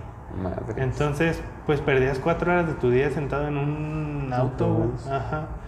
Y yo, de- y, y al principio dije, ¿sabes qué puedo con esto? O sea, es algo que puedo, que estoy dispuesto a, este, por regresar a mi casa, por llegar a cenar con mis papás, a ver a mi novia, a hacer, no sé, lo que tú quieras. Sí. Y, y dije, ok, me late. Y empecé con la empresa y llegamos con un proyecto. O sea, te dicen, ¿sabes qué? Estamos buscando ingenieros para este proyecto. Se trata de un proyecto que tiene una duración de tantos años. A los seis meses te damos un contrato de seis meses otra vez y después, si el proyecto queda acertado, te damos tu contrato... Como base. Tu base, por así decirlo. Y yo dije, ok, este, vamos primero por el proyecto, vámonos tranquilo y lo vamos haciendo. Llegué y, y mu- me sentí un poquito estafado en el sentido de que muchas de las cosas que, que me vendieron del proyecto realmente no se estaban llevando a cabo. Mm. O sea, era mucho... Me decían que íbamos a implementar planes de mantenimiento en un software donde se iba a mostrar automáticamente cuando cada máquina, porque eran cinco líneas de, no sé, güey, tenían como Qué 200 locura. pinches motores cada quien, güey, así. Teníamos de refacciones en almacén, solo de refacciones para cambio, 15 mil códigos de refacciones. No te mames. Era imposible, güey. Entonces, la primer chamba era depurar el almacén, güey. Y era foto cada refacción, sácalas, cuéntalas, anota. Y, güey, no, no, me era una chamba súper nefasta. Todo el rezagado de cuán- quién sabe cuántos años. Ahí había refacciones 20 años sin moverse, güey. Pinches fusibles que ya no existen y así. y yo decía, güey, o sea, no es lo que yo esperaba. Ujú. Sí está un poquito nefasto este- esta chamba. Pero va, vamos a darle chance, vamos a ver cómo se mueve. Voy a hacer mi chamba con toda la actitud, güey. Voy a buscar gente más arriba para relacionarme, la chingada. El escalafón corporativo, Sí. y, ¿sabes? Yo dije, bueno, vamos a darle chance. Pasaron dos, tres meses que cada vez, en vez de parecer que iba avanzando, se degradaba mi trabajo, güey. Al punto de que terminé buscando en la chatarra de la empresa güey, refacciones con códigos diferentes, la chingada para codificarlos por si se necesitaban. No Dije, nada mames. Total, lo, lo- hubo cosas buenas, hubo cosas muy buenas. La empresa tiene buenas prestaciones, tiene un buen ambiente y todo. güey. La gente de Zacapu es muy linda, güey. La comida es rica también, ¿no? También, güey, carnitas ricas en Zacapu. Pero la gente de Zacapu es muy linda y trabajaban, pues bien, trabajamos bien en equipo y, y se acercaban los altos mandos y te saludaban de mano y te decían qué pasó, qué necesitas y todo. Pero sí el trabajo estaba un poquito entorpecido en esa, en esa parte de, Pues como toda gran corporación que necesita la firma de la firma del papá, de la señora, que Mucho tema burocrático bien feo. Y, y se fue, se me fue mucho en, en eso, güey, en burocracia y decir, ¿sabes qué? Dije, no estoy a gusto. Empecé a considerar que no estaba a gusto. Cuando empieza todo este proceso de no estoy a gusto, es cuando empieza lo del COVID. güey. Ok. Y dije, oh, verga, el COVID, ¿qué vamos a hacer, no? Y, este, y la empresa opta por mandarnos a descansar Home 15 office. días. Ah, ok. Ajá, a home office, pues. Este, y hacer trabajo, pero ¿qué tanto trabajo puedes hacer de ingeniería de mantenimiento si no estás allá, güey? Entonces, pues era a limpiar pinches codificaciones y descripciones de materiales en, en un software así. Y realmente, pues te lo acababas en una sentada de la chamba. Tenía otros dos compañeros. Y tenía un compañero que, que todo el tiempo estaba como muy metidazo, porque como que tenía esa facilidad. Ajá.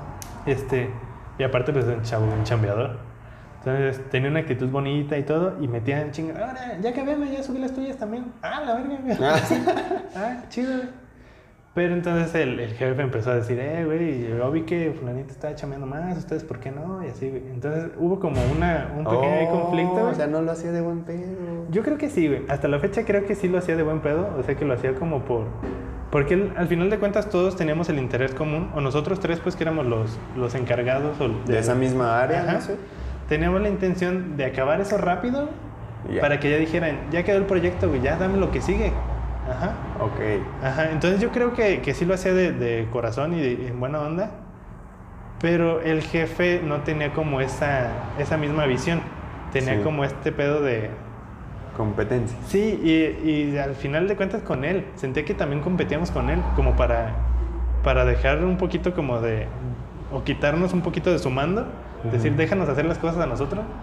Y como que siento que por ahí él sí sentía que perdía un poquito de poder Ah, o de ok. chingada. Entonces dije, ¿sabes qué?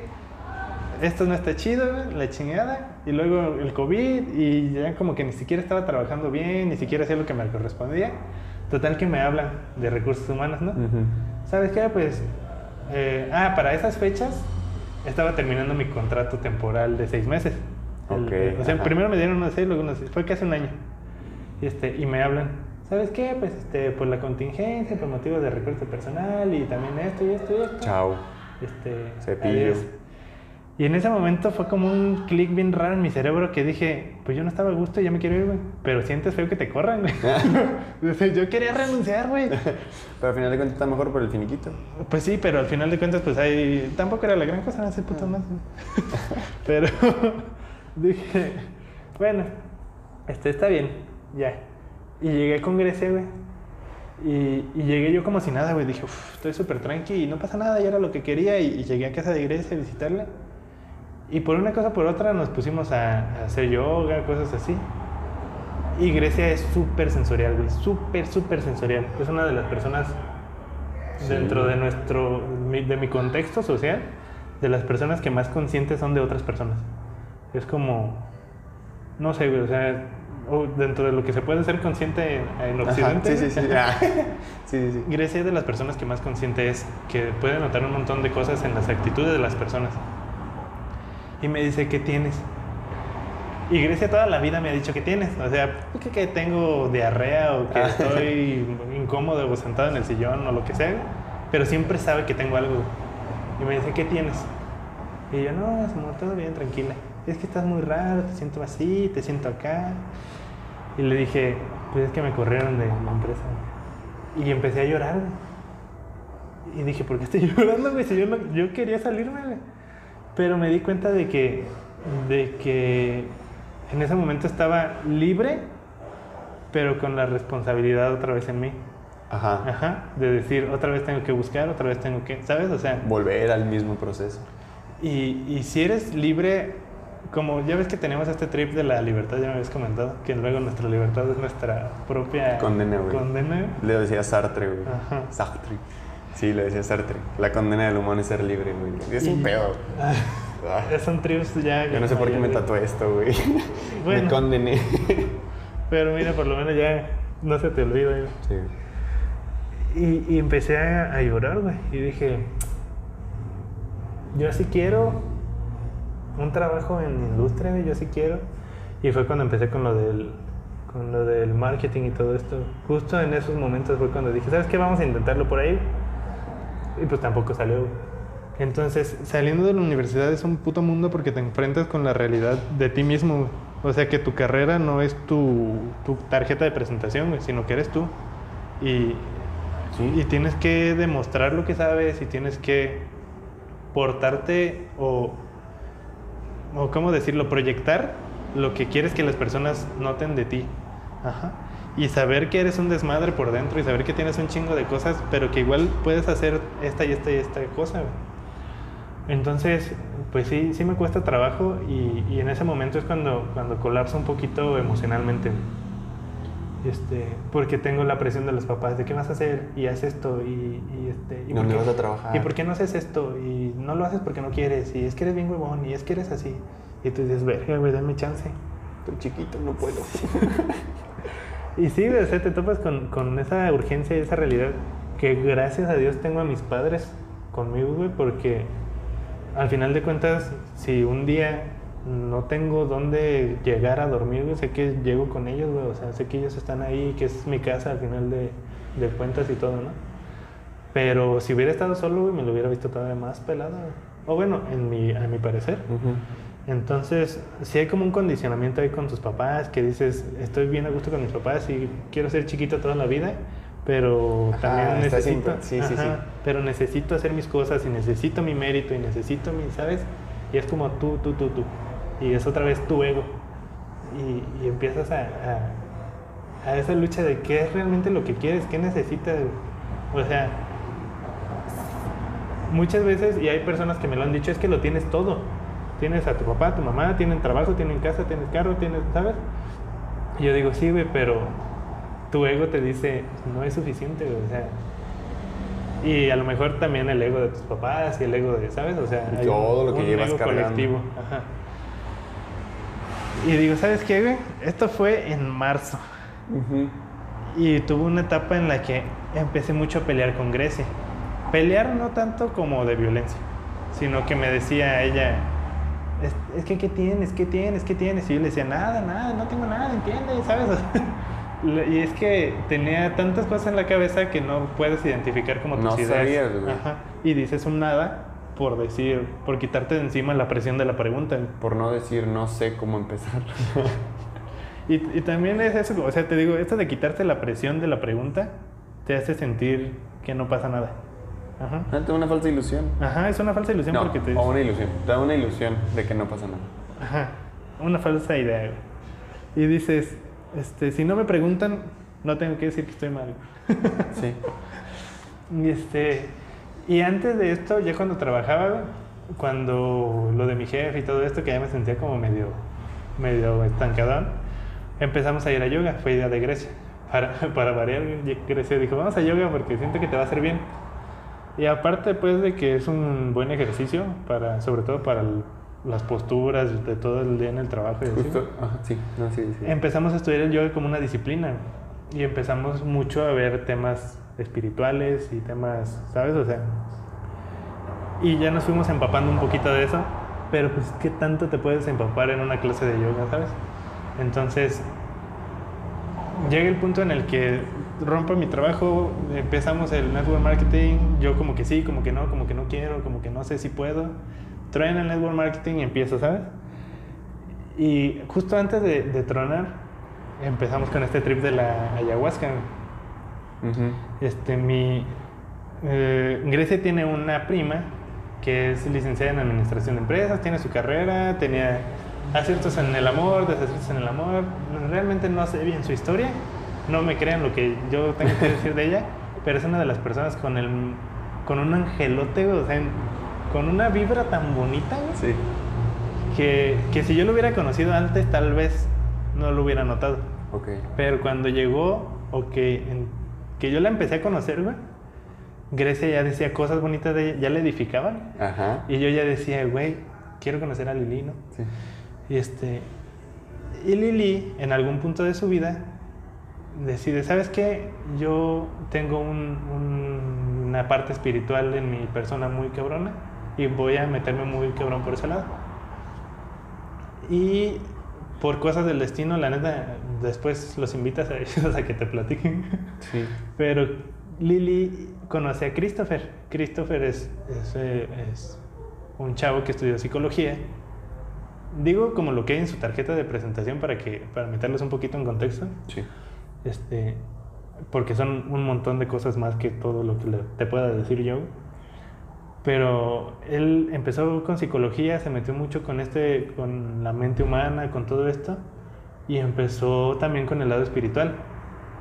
Tanto que lo trajo mucho a la parte del chamanismo, de las culturas ancestrales Indígenas. indígenas. Y, este, y el chavo dice, ¿sabes qué? Yo necesito esto en mi vida, quiero, quiero vivir así. Y Lili y Chris se van a vivir a una hora de Morelia, en un- una ciudad, en un pueblito alejado de todo, campo, una cabaña ecológica, este, a sembrar sus alimentos a la orilla de un lago. güey. La madre. Y dijeron, a la chingada la vida moderna, güey. Entonces ellos no... O sea, ellos tienen su carrera y tienen todo, pero decidieron que no querían el ritmo de vida de la sociedad de, de aquí, güey.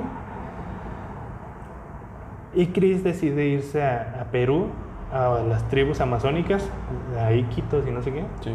a involucrarse con este tema de la ayahuasca. Y, y se prepara pues como, como si fuera un perteneciente a la- de las tribus, Sí. se prepara. eh, Me que estuvo como tres meses, ¿no? Que estuvo como tres meses allá y son siete días de ayahuasca, día y noche, día y noche, día y noche. Dije, no mames. bueno, total. Para los que no sepan qué es ayahuasca, Ah, Hay, hay un, hay un documental en Netflix. eh, Ajá. sí, este se llama. ¿Cómo se llama? Para bien o para mal. Para bien o para mal, y es el sexto capítulo. Se llama Ayahuasca y te cuentan un poquito sobre las tribus, eh, el origen, con qué plantas se hacen, cuál es la, la técnica. Hasta incluso salen, salen este, un psiquiatra, un neurólogo explicando como que, que después de estar viendo tantas personas consumiéndola, se interesaron en estudiarla, la llevaron al laboratorio y empezaron a ver cómo eh, las interacciones que tenían en los humanos, eh, en las personas que tenían algún desorden psiquiátrico, incluso eh, la interacción que tenían con los fármacos, con los recapturadores de serotonina en el tratamiento de depresión, de ansiedad, de, de esquizofrenia, bipolaridad, lo que sea, y, y veían como todos estos efectos. Entonces, en estudios que igual todavía no son contundan- tan contundentes, aunque salió un- uno últimamente, que es el que te contaba, que algunos psicodélicos mostraban efectividad eh, en la reducción de la depresión. Sí. De hecho, el- en ese capítulo de Para bien o para mal, el chavo que tiene, este científico es neurólogo, Sí, neuro- que tiene 30 años estudiando la ayahuasca. Y dices, güey, o sea, 30 años ya es bastante. o sea, ni yo tengo 30 años. El punto es que este, Chris se mete y, y hace todo como se, o sea, como las tribus mandaban y con todo el respeto que, que tiene, porque muchas veces, y, y ahorita voy a contarte un poquito de esto, la gente dice, ay, eso, este, drogas y la chingada, y, y no deja de ser un psicodélico potente, de los más potentes que existen. Sí, Pero también está el, el- el hecho de que es una tradición indígena y que merece respeto y merece ser conservada y porque no merece... solo es tomártelo. Ajá, no, para nada, güey. Es toda una tradición, toda una ceremonia, todo historias de, o sea, fundaciones, o sea, o la fundación, fundamentos de una tribu Sí. basada en, en ese tipo de ceremonia. Y, y también está, hay que respetar eso y tener cuidado con el apropiamiento cultural y todo esto. Algo que dicen ahí es que, que es, no me acuerdo de dónde, pero igual de Perú, que dicen que el pedo, que los americanos estaban llevando todo eso para allá porque dejaba varo. Ujú. Y uno de los, de los centros que, que están en Estados Unidos, güey, cobran 6 mil dólares. No mames. Y, y, y ese es como el, el enojo de esta persona Ujú. en Perú. Es como, güey, se están llevando todo porque saben que es caro. Es un buen, es lo que dices, se está convirtiendo en un buen negocio. Y también, y el problema pues de eso es eso, que se apropien culturalmente de esto y pierde el sentido o el origen por el que fue concebida la idea de la ayahuasca. Ujú. Pero también está esta parte que te dice, en las mismas tribus te indican que la ayahuasca nace de la tierra y nace, está dispuesta para todos los humanos, porque es de la tierra De para ti. Ajá, y es medicina ancestral que, que al final de cuentas pues está en el mismo planeta que tú y es, ¿sabes? O sea, es para ti, nació para ti y es para guiarte y la chingada. Esto de, de- de los psicodélicos así está muy heavy porque pues de entrada como consumidor necesitas una responsabilidad muy cabrona. Necesitas saber a qué le estás entrando y necesitas Sí, o sea, no puedes nada más decir, ah, lo hacer ya, ¿sabes? O sea, como, Sí, ahí exponen el caso de un güey que tuvo un ataque de, de serotonina, ajá, un síndrome serotoninérgico. Entonces, eh, creo que al parecer tomaba antidepresivos ajá, y pues, choquezazo y valió madre. Ajá. Entonces, eh, sí, después de ese caso tuvieron un poco más de cuidado al respecto de, de hacer toda la historia clínica de, güey, a Ujú. ver, ¿tienes ansiedad? ¿Qué estás tomando? Ujú. ¿Qué haces? ¿A qué te dedicas? O sea, todo, todo, todo Yo para tam- evitar estas cosas. Yo, yo, yo iba con, bueno, a- de- vamos a por partes, ¿no? Eso es la ayahuasca. Esa es la... ajá. Entonces, este, en esa época, o poquito antes, pues yo a Lili ya la conocí hace mucho antes. Pero Alice, que es una cuñada de, de- de Grecia, este, fue la primera en la familia de Grecia en, en ir con Chris y Lili y probar ayahuasca. Una ceremonia. Porque Chris y Lili empezaron a, a- a traer esa, esa medicina ancestral aquí y a hacer ceremonias grupales como apoyo a la... Ya ves que tiene mucho o está muy explorado el campo del tratamiento contra las adicciones. Sí. Ajá. Ellos empezaron por ese lado, hacer tratamientos contra adicciones de, con centros de... de- Sí, güey. De, de heroína, de cocaína, Ajá. bien denso. Y este y la, la ayahuasca o la toma de ayahuasca ha mostrado buenos resultados en, en ese tipo de tratamientos, o sea, para, para el tratamiento de las adicciones. Entonces ellos empezaron así. Este, eso fue lo que me contaba un poquito Lili. Entonces Alice es la primera en ir.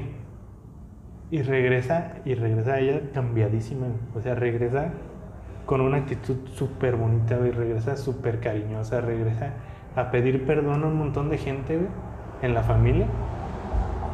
Y Grecia, tan sensorial que es, dice, güey, ¿qué le pasó a Alice? Está, está lindísima, güey. ¿Qué pasó ahí? Sí. Y este, y Chris ya, pues ya venía platicando un montón de cosas de esas. Pero pues en, en la familia de Grecia y en nuestra cultura, pues tendemos mucho a, a negar ese tipo de cosas.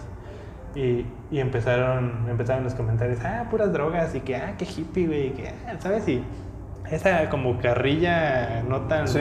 pasiva, pasivo-agresiva, que llegó el punto en el que, que que Alice como que dijo, ¿sabes qué? O sea, ya no voy a hablar tanto de esto porque así, ¿no?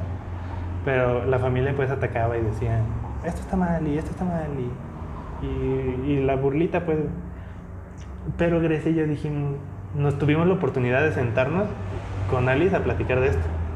Y si de por sí nosotros no, me gustaría creer que no somos, este, no estamos para juzgarla y, y no, o sea, no somos juez criticones ni carrillas ni nada.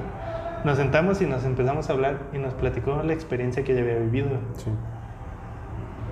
Y en ese momento algo en mí dijo, y güey, o sea, Ah, ajá, te entró podría- la curiosidad, güey. Dije, eso podría ayudarme, güey. O sea, yo dije, podría ser para mí. Y es una dualidad bien cabrona. Te voy a decir por qué. Porque como tú dices que la ayahuasca está volviéndose un negocio rentable, Sí. pues cada vez vamos a empezar a escuchar un poquito más. Es probable que cada vez empecemos a escuchar un poquito más de la ayahuasca. Y, pero por otro lado, o sea, pues la divulgación y la globalización y todo, pues va a hacer que, que escuchemos. Sí. Pero por otro lado, las tribus indígenas dicen que cuando escuchas tú de la ayahuasca, o que cuando la ayahuasca llega a tu vida, es por algo. y que la ayahuasca, incluso hay personas en el mismo documental, salen los nativos de, de Iquitos, que dicen, la ayahuasca viene a salvar al mundo. Sí. Y que es la única esperanza de, de nuestra Ujú. dinámica Social. social. Entonces es una dualidad que dices, güey, ¿debería o no debería? O, o- Porque tienes todo este historial de güey, es que al final de cuentas es un alucinógeno y, y las drogas no, no están bien vistas en mi contexto y qué van a decir las personas si, me la- si, si, si voy a una ceremonia de esas, voy a confirmar que sí soy un hippie. De entrada, sí es un alucinógeno potente, sí, Y se lo está diciendo a alguien que no toma alcohol, güey. Ajá, O sea, porque aparte, es- eso es, es muy importante, güey. Tú no tomas alcohol, no... Nunca he estado nada. ebrio. Bueno, creo que una vez estuve ebrio en la playa por culpa de mis hermanas. Pero nunca he estado ebrio así a nivel de que me, la voladora y de que no me acuerdo qué pasó y cosas así. Creo que no. este. mm, Soy de que en las fiestas juguito, agua, refresco y. Confirmo y ya. completamente. Y una chelita a fuerzas cuando se necesita y ya, ¿sabes? y toda tibia y así. Pero no, nunca he tomado alcohol, nunca he fumado marihuana, nunca me he metido nada, güey. Nada. Porque ya tenía un trip mucho de esto de que... Cuídate. Sí, de tu de cuidarte y de que ten cuidado con, con las adicciones y que puedes perder el control de, de- de lo Ujú. que decides tomar y lo que no.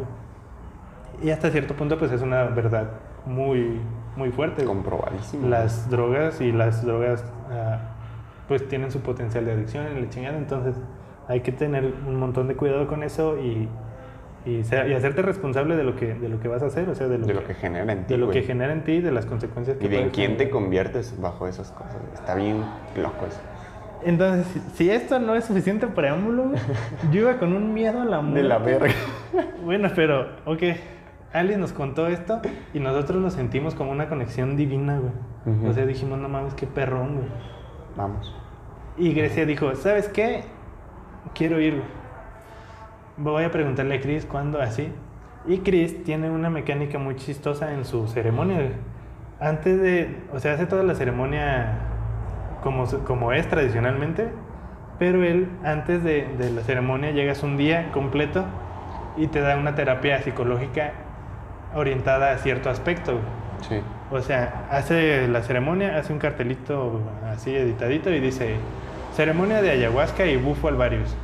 Este, trabajando a la víctima, trabajando con tu abuso, tus antepasados, cosas así. Cada, cada una tiene una temática. Entonces, con eso, ciertas personas hacen clic y dicen, es justo lo que estaba buscando, es lo que necesitaba escuchar. Entonces, este, por una cosa u otra, y Grecia decía, yo quiero ir, yo quiero ir, yo quiero ir. Y, este, y con toda la desaprobación de la familia y todo, el esposo de Alice va antes que nosotros, Ok. el hermano de Grecia.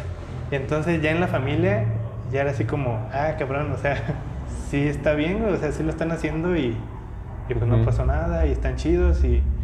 Y les va mejor.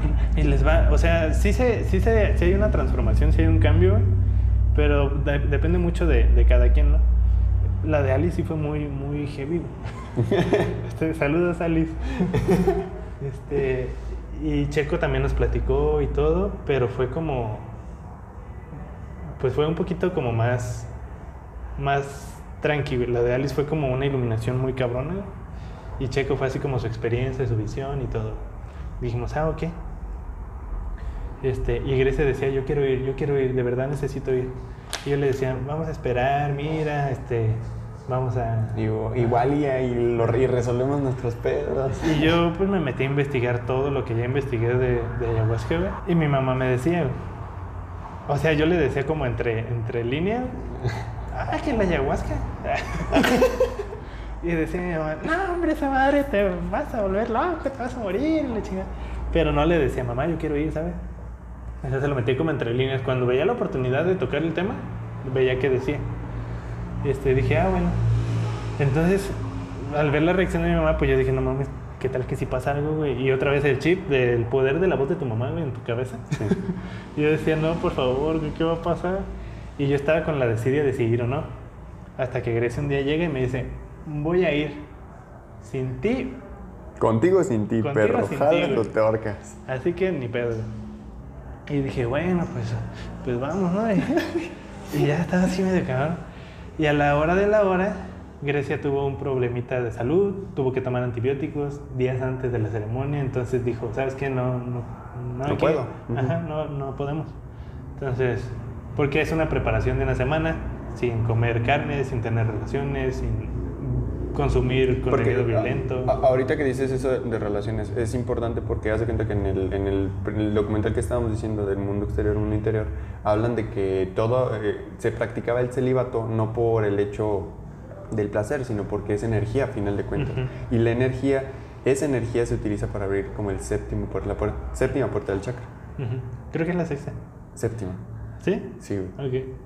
Bueno, pero el punto es que, que, que ese intercambio energético en la ceremonia este, de ayahuasca puede influenciar un poquito en las cosas en las que tú puedes ver. O Sí. sea, puedes percibir energía de la otra persona y ver visiones de otra persona y todo esto. Entonces, pues como no pudimos, o sea, no pudimos seguir con la dieta este, y con las limitantes, pues con las condiciones que te ponen para poder acceder a la, a la ceremonia, pues lo aplazamos. Y este y esa ni siquiera recuerdo bien qué ceremonia era, no sé cómo se llamaba.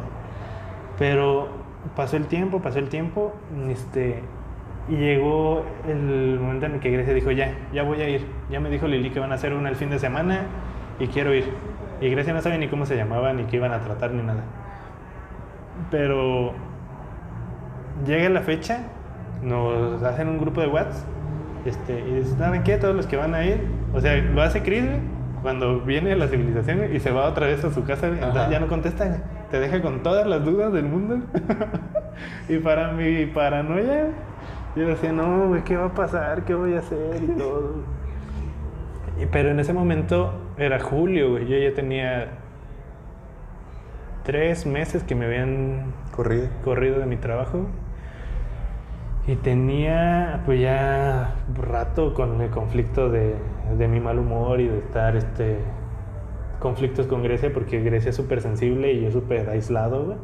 Entonces como que decía, güey, necesito, necesito que hagas algo al respecto. Y habíamos considerado terapia psicológica y todo, pero por una cuestión o por otra no habíamos tenido como ese acceso a, a las asesorías psicológicas. Por este, económico, por lo que tú quieras. Teníamos ahí algunos asuntillos. Entonces dijimos, ¿sabes qué? Lili dijo que, que éramos bienvenidos en la ceremonia. O sea, no, no hay un costo para nosotros. Ve este, y lo va a hacer por nosotros. Vamos. No. Dije, pues sí. Este, y yo iba todo culeadísimo, güey. Investigué sobredosis, cuántos se habían muerto y la chingada. Y yo iba con ese miedo a morir, güey. Sí. Iba con un miedo súper cabrón a morirme. Y dije, qué pendejada. güey. ya el que te decía hace como, como una semana, Ajá, 15 días. dos. Ajá, sí. Decía, qué pendejada, güey. Irme a un rancho allá, güey. Y morirme por ayahuasca. ¿Y qué le van a decir a mi mamá, güey? Se murió por tomar ayahuasca en un rancho. Dije, qué muerte tan pendeja, güey. Pues, güey, y lo que te dije, ¿sería una muerte épica? Eh, Es que está, está, ¿cómo se dice? Como fuera del común, güey. Ajá. fuera de lo común. Exacto. Pero tampoco es algo que presumas, güey. Ah, exacto, no es algo como que, ah, sí, güey, me morí por allá, güey. Me peleé con un tiburón, güey, y era gladiador acá. no, o sea, un traguito de lodo, güey, y me morí. y tenía mucho miedo, güey. Total que, que fue como la, la solución a, a, a- a un problema, pero que abrió otros, otros pequeños problemas. Eh, No, ninguna consecuencia de salud ni médica ni nada para que no se asusten. Pero sí con tu conciencia. Sí con tu perspectiva de ti mismo. Sí. Y este, ¿y la ceremonia? ¿Quieres que te platique de la ceremonia un poquito? Lo que gusta es compartir, güey. Ok. O sea, ya me, ya me contaste eh, a lujo de detalle cómo fue mucho, pero, pero lo que tú gusta es compartir con, con Con nuestra audiencia. Ah, Ok. Este, creo que, digo, he escuchado como varios videos y, más bien he visto varios videos y he escuchado como varias personas decir que de las tomas de ayahuasca y que se hacen en una casa y que pásale y ahorita te lo hago y así. Y siento que, que, que no va por ahí, ¿sabes? O sea, Volvemos a lo mismo de la apropiación cultural y que Ajá. es una ceremonia que requiere una semana de, de medidas bien específicas, que pues, en el caso de, de- de ti, de Grecia, que se fueron, eh, pues están ai- aislados con personas que, que han tenido esta capacitación y que lo hacen como afuera de la ciudad, con solo ellos, con un equipo calificado por cualquier cosa. Y al final de cuentas, este, creo que, que por el respeto que merece la, la- tradición, debe de ser así. Y de entrada también no es un alucinógeno que disfrutes. O sea, no es una pastilla de éxtasis, no es, ¿sabes? O sea, es feo. la verdad es que el proceso o el, o el estar bajo la influencia de no es algo que disfrutes en una fiesta y que, ay, vamos a echarnos un shot de ayahuasca. no, güey, o sea, necesitas un montón, un montón de, de, ¿cómo se dice? De capacidad de decir, ¿sabes qué, güey? Este, lo voy a hacer con la responsabilidad de que sé lo que va a pasar, pero está feo, güey. O sea, Sí, es enfrentarte, la, entre, en la cultura se le dice la muerte del ego, que es que te... disolución. Ajá. Ego dissolution. Ajá. Que de verdad es. O que obtienes una capacidad de ver las cosas desde otra perspectiva y se te plantean imágenes en manera de alucinaciones de todo tu subconsciente. Sí. Ajá. Y entonces te topas con la realidad del por qué eres como eres, de, de- entiendes un montón de cosas sobre ti. Y muchas veces son cosas que no quieres Que bloqueaste en algún Ajá, momento. que no querías haber visto, güey. O sea, que decías, ¿sabes qué? Yo soy así porque así soy, y la chingada. Ujú. Y te topas ahí y dices, ah, su puta madre. Y te da el, el putazo así en la cara, güey, y dice, es esto. Platicaba hace unos, unos meses en el de Oraye 5 sobre las capas de las... En el libro de, de Mark Manson habla sobre las capas de la cebolla, de la autoconciencia, güey. Entonces habla de justamente las, las preguntas que vamos escalando, la- los escalones que vamos subiendo en el tema de conciencia y que al final es determinar los valores que nos definen. Y ahí está el pedo. Simplemente el hecho de que estemos en una época, en una cultura, en una... determina un montón lo que somos y por qué somos lo que somos. Y, y si te pones a cuestionar esas preguntas, ¿desde dónde viene esa cultura y desde dónde te topas con pedos milenarios? O sea, ancestros de ancestros de ancestros de ancestros. Y al final de cuentas, tanto en el lado espiritual como en el lado físico o, o biológico, pues traemos información de años y de años y de años de, pues, de evolución. Ya sé, cabrón. Entonces, no eres nada más tú, son toda tu historia, todos tus antepasados, todo, todo. Entonces, sí, es un pedo muy cabrón. Y, y te digo, vuelvo a lo mismo, no es bonito güey, toparse con esa realidad, güey, pero vale mucho la pena. güey. Yo digo que vale mucho la pena. Y le decía a Miguel hace 15 días, no quiero ser el amigo que te diga toma drogas, güey. Pero toma, bro. Pero si tienes la oportunidad y si sientes que es para ti, güey, y si sientes que te puede ayudar en algo, güey, si date la oportunidad de investigar, date la oportunidad de, de conocer un poquito más este, científicamente, testimonio, espiritualmente, lo que tú quieras.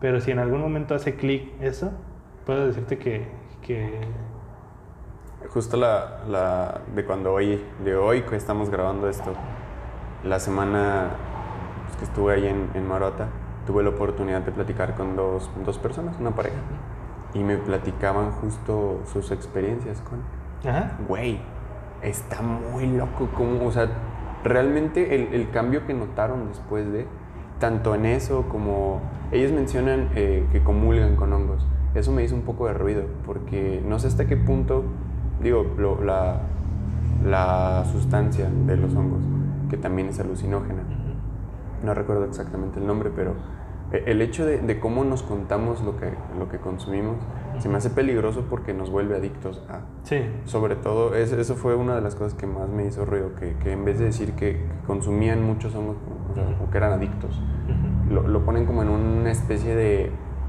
de pedestal. Lo romantizan. Lo romantizan, güey. Y pues sí, se me hace muy peligroso eso. Pero volviendo al tema de, de la ayahuasca y todo, su experiencia fue también bien bonita, güey. O sea, sí fue un despertar, que es lo que mencionan en el documental. Es un despertar de tu, de tu conciencia.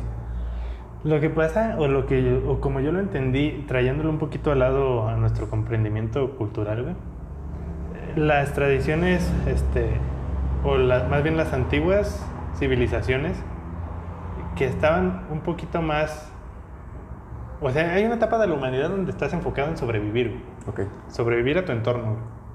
Una vez que prosperas, que eres capaz de establecerte, reproducirte, este, Necesidades Ajá. básicas. pues realmente no hay más que hacer.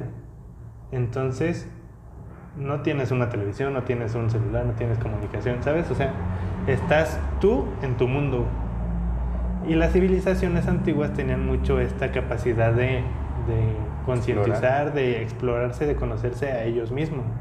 Es por eso que se meten tanto con, o por eso se relacionan tanto las tradiciones o civilizaciones antiguas con este tipo de tradiciones, más bien. Habla, ahí un poquito habla en el, en el documental que la, ¿cómo dice? El, el conocerse a sí mismo es la base de la existencia. Sí. Eh, que actualmente estamos muy distraídos por adornar nuestra realidad con cosas que nuestro ego nos dicta que necesitamos, pero que viéndolo en un nivel básico de existencia, realmente no necesitamos nada. Entonces, es algo bien complejo ahí, que luego, sobre todo en nuestra cultura, dejamos mucho de, de lado esa parte de la espiritualidad. No tanto como una religión, sino como una concientización de ti, de tu persona y de tu del- Entorno. Ajá, de tu entorno. Y este tipo de, de ceremonias como la ayahuasca, el bufalvarius, cosas así, DMT. Ajá, dicen, o, o las personas que, que están más relacionadas con esto, dicen que es como un atajo a ese nivel de conciencia. Sí, que, que es lo de la meditación, ¿no? O sea, tantos años de meditación en, en oriental es como eh, tomar alguna de estas eh, medicinas Ajá. es el atajo para lo que ellos logran con tantos años de meditación, preparación y todo. Y, y entonces imagínate, si una persona de, no sé, un monje budista, tiene que pasar 40 días encerrada en una cueva a oscuras para poder este, Alcanzar ese nivel de establecerla, ajá, conciencia. y luego eh, trabajar años y años y años y años, pues al final de cuentas, el hecho de que tú lo veas eso en dos, tres horas, pues imagínate el impacto que tiene. Si no estás listo para enfrentar eso, es una experiencia que puede ser muy desagradable. Claro. Entonces, sí tienes que tener como esa disposición, sí tienes que tener como esa, esa mentalidad de decir, voy a ver lo que tenga que ver y tengo que conocerme a mí y todo lo que vea. De hecho, Chris nos dice en la, en la ceremonia, cuando entra, te dice, yo sé que todos ustedes tienen miedo. ¿Puedes repetir eso? Yo sé que todo. yo sé que todos ustedes tienen miedo a que pasen muchas cosas. Dice, pero todo lo que ustedes puedan ver no es nada más que lo que ustedes traen adentro. ¡Chinga! Entonces dice, si ves cosas feas, desagradables, que te asusten, que te den miedo, dice, enfréntalo y date cuenta por qué lo estás viendo. O sea, pregúntale güey, por qué estás ahí. güey. Sí. De hecho, dicen que la ayahuasca es una, una abuelita, abuela ayahuasca. Y dicen que te va guiando y te guía a medida que tú haces las preguntas. Y volvemos a este del, libro de, de Manson, que dice que entre más incómoda es una pregunta, Más se acerca a, lo- la- a la verdad Ajá. que somos. Entonces la ayahuasca te da esta oportunidad de hacerle las preguntas más incómodas y sentirte bien con eso. Sí.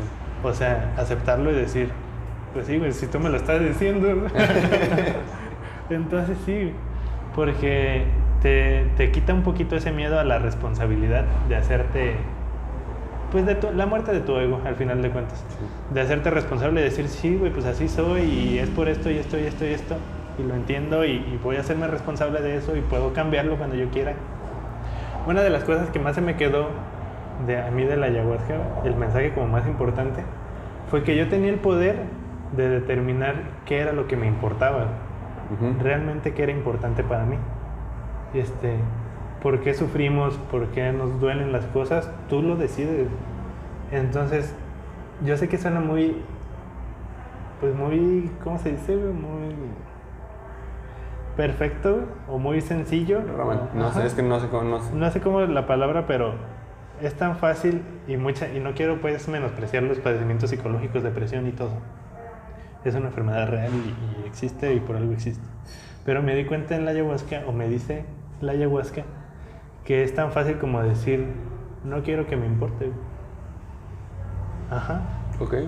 Y, y de, o sea, si tú sufres, es tan fácil y, y te da ese poder de, de mente y está tan tratado como en los en las tradiciones antiguas, en la gente que se mete con el poder de la de los estados alterados de conciencia y todo esto, que es tan fácil como decir no quiero que me interese y, y no me interesa o no quiero que me afecte y que literalmente tu mente tiene ese, ese poder, Sí. pero estás tan limitado por tus pues por tu lo que tú consideras tu realidad ¿no? o por tus pensamientos de por tus pensamientos Ujú, así igual, déjalo pensamientos. Ajá.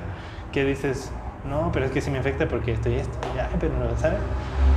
Y dice también Sadhguru, no sé si lo has llegado a ver, también te lo recomiendo mucho. Ah, una vez me lo recomendaron y no lo vi, güey, pero, ah, perdón, dale. Dice, Sadhguru habla como de este, de, la, de los pensamientos negativos y de todo esto que cuando tú estás, como en mi caso, voy hablando particularmente de mi caso, que yo me sentía como estancado porque mi negocio no se había dado, porque la, me habían corrido el trabajo, porque no me sentía suficiente para los otros trabajos y estaba tan, tan deprimido y, y de verdad pensando pues cosas este, malas sobre mí.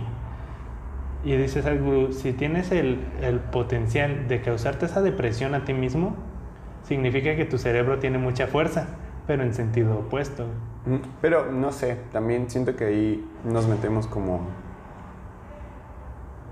Sí, te lo dice y, y entiendo de dónde lo dice, güey. Pero quizás se lo dice a las personas equivocadas porque él con lo que ya recorrió Ajá. ya sabe por qué lo está diciendo. y Claro, justo, güey. justo, haz de cuenta que estas, estas enseñanzas de grandes pensadores y todo eso tienen la relevancia por todo lo que vivieron, güey. Ajá. No solo por el, el- el- el consejo per se. Le preguntaba hace como un mes a mi papá, ¿por qué? Bueno, primero, ubica todos estos consejos que te dan los viejos, eh, las personas ancianas que Ajá. saben mucho, que te dicen, vive simple, eh, ama a los demás, sé amable, to- o sea, todas esas, estas cositas. Y yo pensaba, güey, ¿por qué no? Porque si, si partimos de ahí, podríamos alcanzar un estado más elevado o, o un estado mejor, quizá, ¿no? Acabamos diciendo con mi papá es que justo eso tiene valor en sufrir, en cagarla, en toparte con pared, en vivir y experimentar que no todo lo que puedes lo quieres, no todo lo que quieres lo puedes hacer. Y al final ese es el resumen, pero no tienes por qué partir de ahí. Es que es un tema muy complicado, sobre todo por la por lo mismo que tú dices. Sí es como el, el- el- sí entiendo que digas, nada más di que no quieres sufrir y ya. Pero al final de cuentas es como lo que trata el documental este de Mundo Interno, Mundo Externo. Hay una parte en la que dice, este, también este Manson lo toca también en su libro y dice, el sufrimiento y el dolor pues siempre va a estar ahí, siempre va a pasar y es parte de nuestra existencia. Pero también está en ti el saber que está bien tener sufrimiento y está bien que te duela y está bien, ¿sabes? Justo, o sea, todo es irreductible en placer y, y sufrimiento, ¿no? Y solamente uno encuentra valor en el otro. Así, güey. Y, y por ese lado entonces es que, que te empiezas a dar cuenta de que, de que tu mente muchas veces pues, te juega en contra tuya y, y- y yo tuve que llegar al recurso de la ayahuasca para darme cuenta de, de esas cosas. Sí. Este, y, cuando empezó la ceremonia, pues primero, este, el día completo llegas en la mañana y te dicen, no, pues vamos a hacer terapia de, primero vamos a meditar, luego vamos a, a tomar este, ah, eso no te lo había platicado, creo, el rapé, ¿sabes qué es el rapé? Mm, no. Ok, es una medicina también ancestral, pero es un, un polvo, una molienda de, No es la que inhalas. Es una molienda de plantas Tabaco. medicinales con base de tabaco. Sí. Tiene un, un tabaco. Sí, eso, eso también va antes del DMT. Ajá.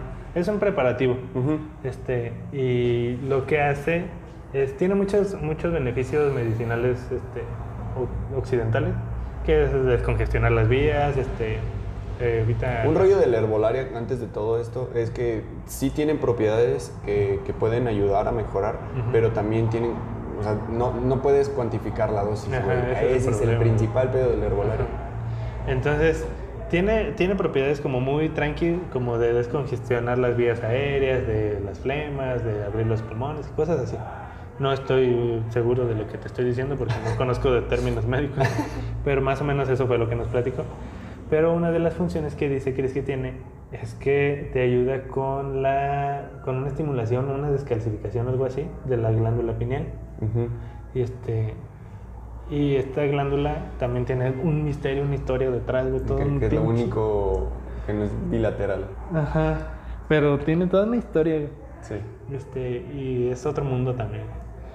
Pero se supone que al tener este, esa glándula descalcificada, este, somos más perceptivos a este tipo de, de, de sensaciones o de pensamientos de, de concientizarnos de nosotros mismos. Ok.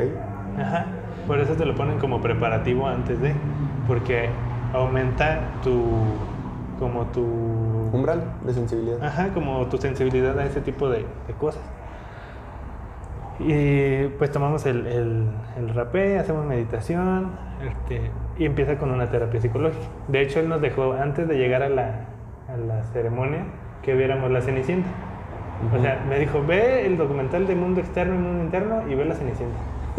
y yo ah, ah, sí, excelente playlist. Grande tarea, gran tarea. Pero descubrimos que la temática de la, de la ceremonia era trabajando a la víctima. Y habla mucho de este mecanismo de defensa que tenemos los, los humanos para no hacernos responsables de nuestros actos. Exacto. De decir, este, yo soy así porque mi papá me pegaba, yo soy así porque mi mamá es muy dura, yo sé, ¿sabes? Y, y nos enseñó Chris o nos estuvo platicando muchas cosas de- del mecanismo de la víctima. Nos habló del agresor, de la víctima y de la autoridad. Entonces que muchas veces estamos en- dentro de este juego y no necesariamente en el ámbito de legislativo, pues, Ujú. sino que pone el ejemplo él de que cuando un ladrón entra a tu casa este, y tú vas y lo denuncias con la autoridad y ahora le dan una pena de cárcel y tú te toca a ti decidir si quieres culparlo o no, si quieres, ajá, entonces tú te conviertes en agresor de esa persona. Exacto. Ajá, y entonces luego la familia de esa persona reclama al sistema de justicia que porque está mal y la chingada. Entonces ahora la víctima es el sistema de justicia Sí. y es un triángulo que no para. Y hay muchos, muchos aspectos de nuestra vida que es así, que a lo mejor no es tan obvio, pero que funciona el mismo, Pero de la misma manera. Ajá. ajá. Entonces nos dice Chris que el mecanismo de, de la víctima es natural en la, en la, o más bien es parte de la naturaleza humana por el cómo nacemos, nos criamos y cómo re- recibimos la atención o cómo usamos el llanto, cómo usamos el, el sufrimiento para atraer atención de las personas Sí. más fuertes. Cuando tú naces y, este, y eres un niño chiquito, de menor de tres años, eh, te asocian una recompensa al sufrimiento. Exacto. Ajá.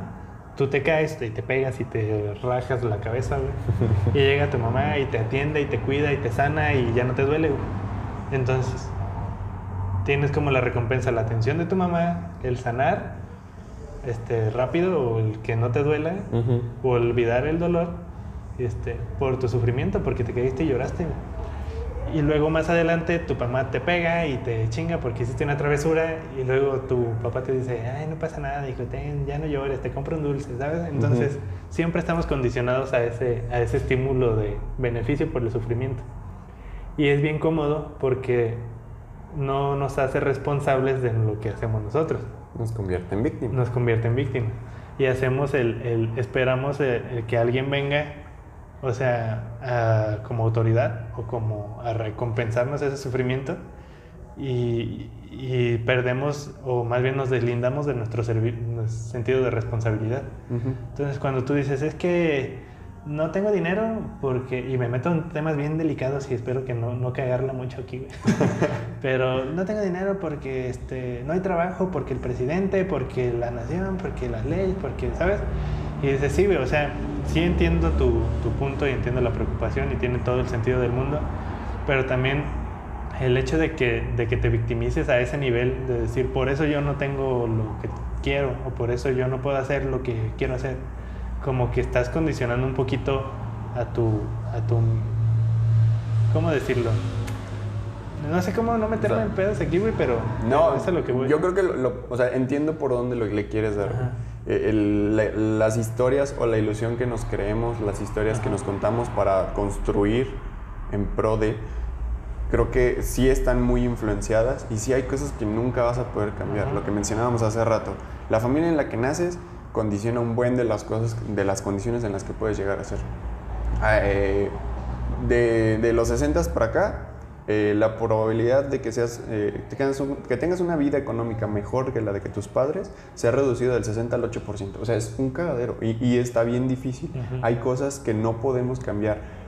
Pero no sé por dónde darle tampoco de- del discurso que tiene que tener cada persona para que, pues no sé, es, es bien fácil quizá responsabilizar o, o decir que, que la culpa que la culpa la tiene el sistema, porque... Y, puede ser que sí, güey, puede ser que por ahí nos podamos ir, pero... Pero no sé, güey, tam- también no sé cómo decirlo para... Y es que quiero que tomen mi, mi opinión o mi experiencia como lo que es, o sea, una opinión. Al final de cuentas, todas las opiniones son, están fundamentadas en las experiencias de cada persona y en las ideas y todo. Decía en el documental de, de Mundo In- Interno, Mundo Externo que nuestra realidad está siempre, y esto es un pedo ya más cabrón, más filosófico, nuestra realidad siempre está filtrada por nuestros limitados sentidos. Ajá. O sea, nosotros podemos percibir nuestra realidad, pero eso, al definirla como nuestra realidad, le quitamos el valor de todo lo que podría ser. Y, este, y está muy heavy porque, pues, caes en, el, en, la, en este sentimiento de fantasía, de decir, ay, sí, güey, qué fácil, ¿no? Pero también hay que darle su valor y darle el, el sentido que, que busca, de decir, pues al final de cuentas, lo que tú percibes como tu realidad es lo que te tiene a ti creándote como persona todos los días. Y, y si hubiera sido eso diferente, hoy serías otra persona diferente, como lo decimos ahorita. Ujú. Entonces, sí está, sí está fácil culpar a, a todo tu entorno y decir, es que así, así, así. Pero también al tú filtrar esa información y al tú recibirla como la recibes, pues también es tu responsabilidad. Y creo que ahí nos podemos ir que solo es... Solo vence- vencemos la víctima en ciertas cosas. Sí. Y hay cosas igual limitantes que no podemos hacer nada. Incluso si, si, si pudieras hacer algo, incluso si de verdad tuvieras el poder de hacer algo, es lo que habla el, el documental este de Shamadi, también está bueno, porque habla sobre, sobre el despertar pues espiritual, del despertar de la conciencia. Y dice, si tú crees que el Samadhi no tiene una traducción literal, como les decía, pero es este el, el, el hecho de, de saber que hay sufrimiento, que hay dolor y que hay todo, y estar bien con eso y vivir tu vida con el valor que tiene tu vida. Este, pero dice, si tú crees que alcanzaste ese estado, dice, estás jodido, güey, porque es una búsqueda perpetua. Y si tú lo quieres alcanzar, pues Estás también estás jodido porque a- ni siquiera está, ajá, estás siguiendo y enfocándote en los aspectos precisamente que buscas ignorar. Exacto. Ajá, el, ¿qué es lo que dicen? Lo que, lo que resistes persiste. güey. Ujú. Ajá. Si estás enfocado en, ay, es que el sufrimiento tengo que estar bien. Y aquí, aquí hay algo bien chido, güey. Justamente de este cabrón. Ah, déjalo encuentro.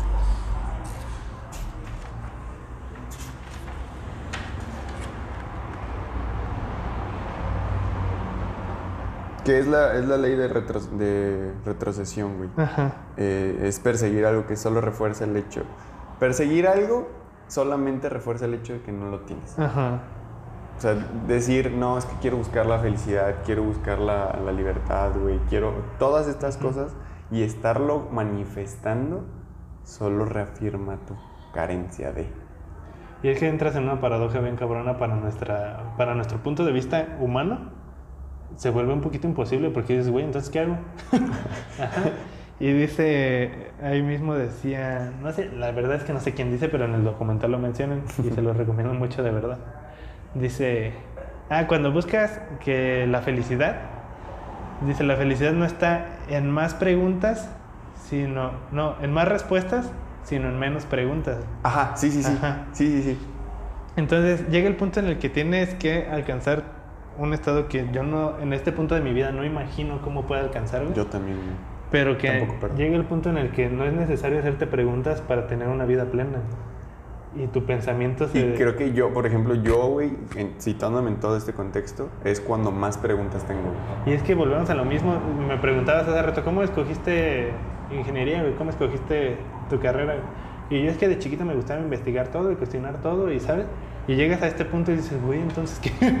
o sea, si toda mi vida he Ajá, pero es cuestionado que, es que todo, siento que, que en este rollo de, de no agarrarnos de una verdad. Ajá.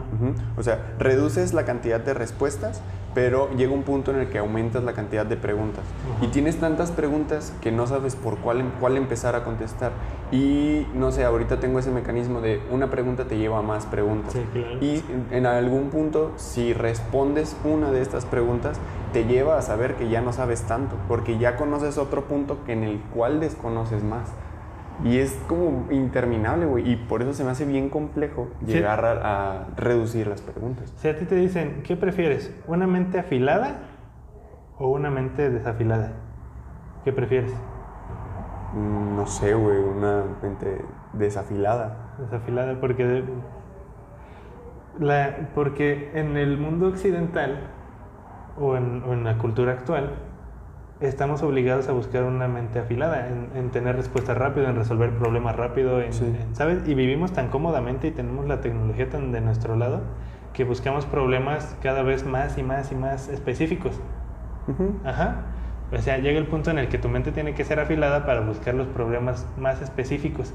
De decir, ¿sabes qué? Necesito una funda para mi celular que no se caliente porque la que tengo se calienta y la batería y la chingada. Entonces, hace dos mil años no tenías un problema con celulares, pero como hemos ido avanzando, cada vez los problemas son más específicos y más específicos y se van multiplicando. Entonces, dice, ¿necesitas una mente afilada? ¿Y quién te enseñó a manejar una mente afilada? Si te dan un cuchillo güey, afilado, debes de tener cuidado con esa mente, con ese cuchillo afilado. Sí. Tienes que saber manejarlo.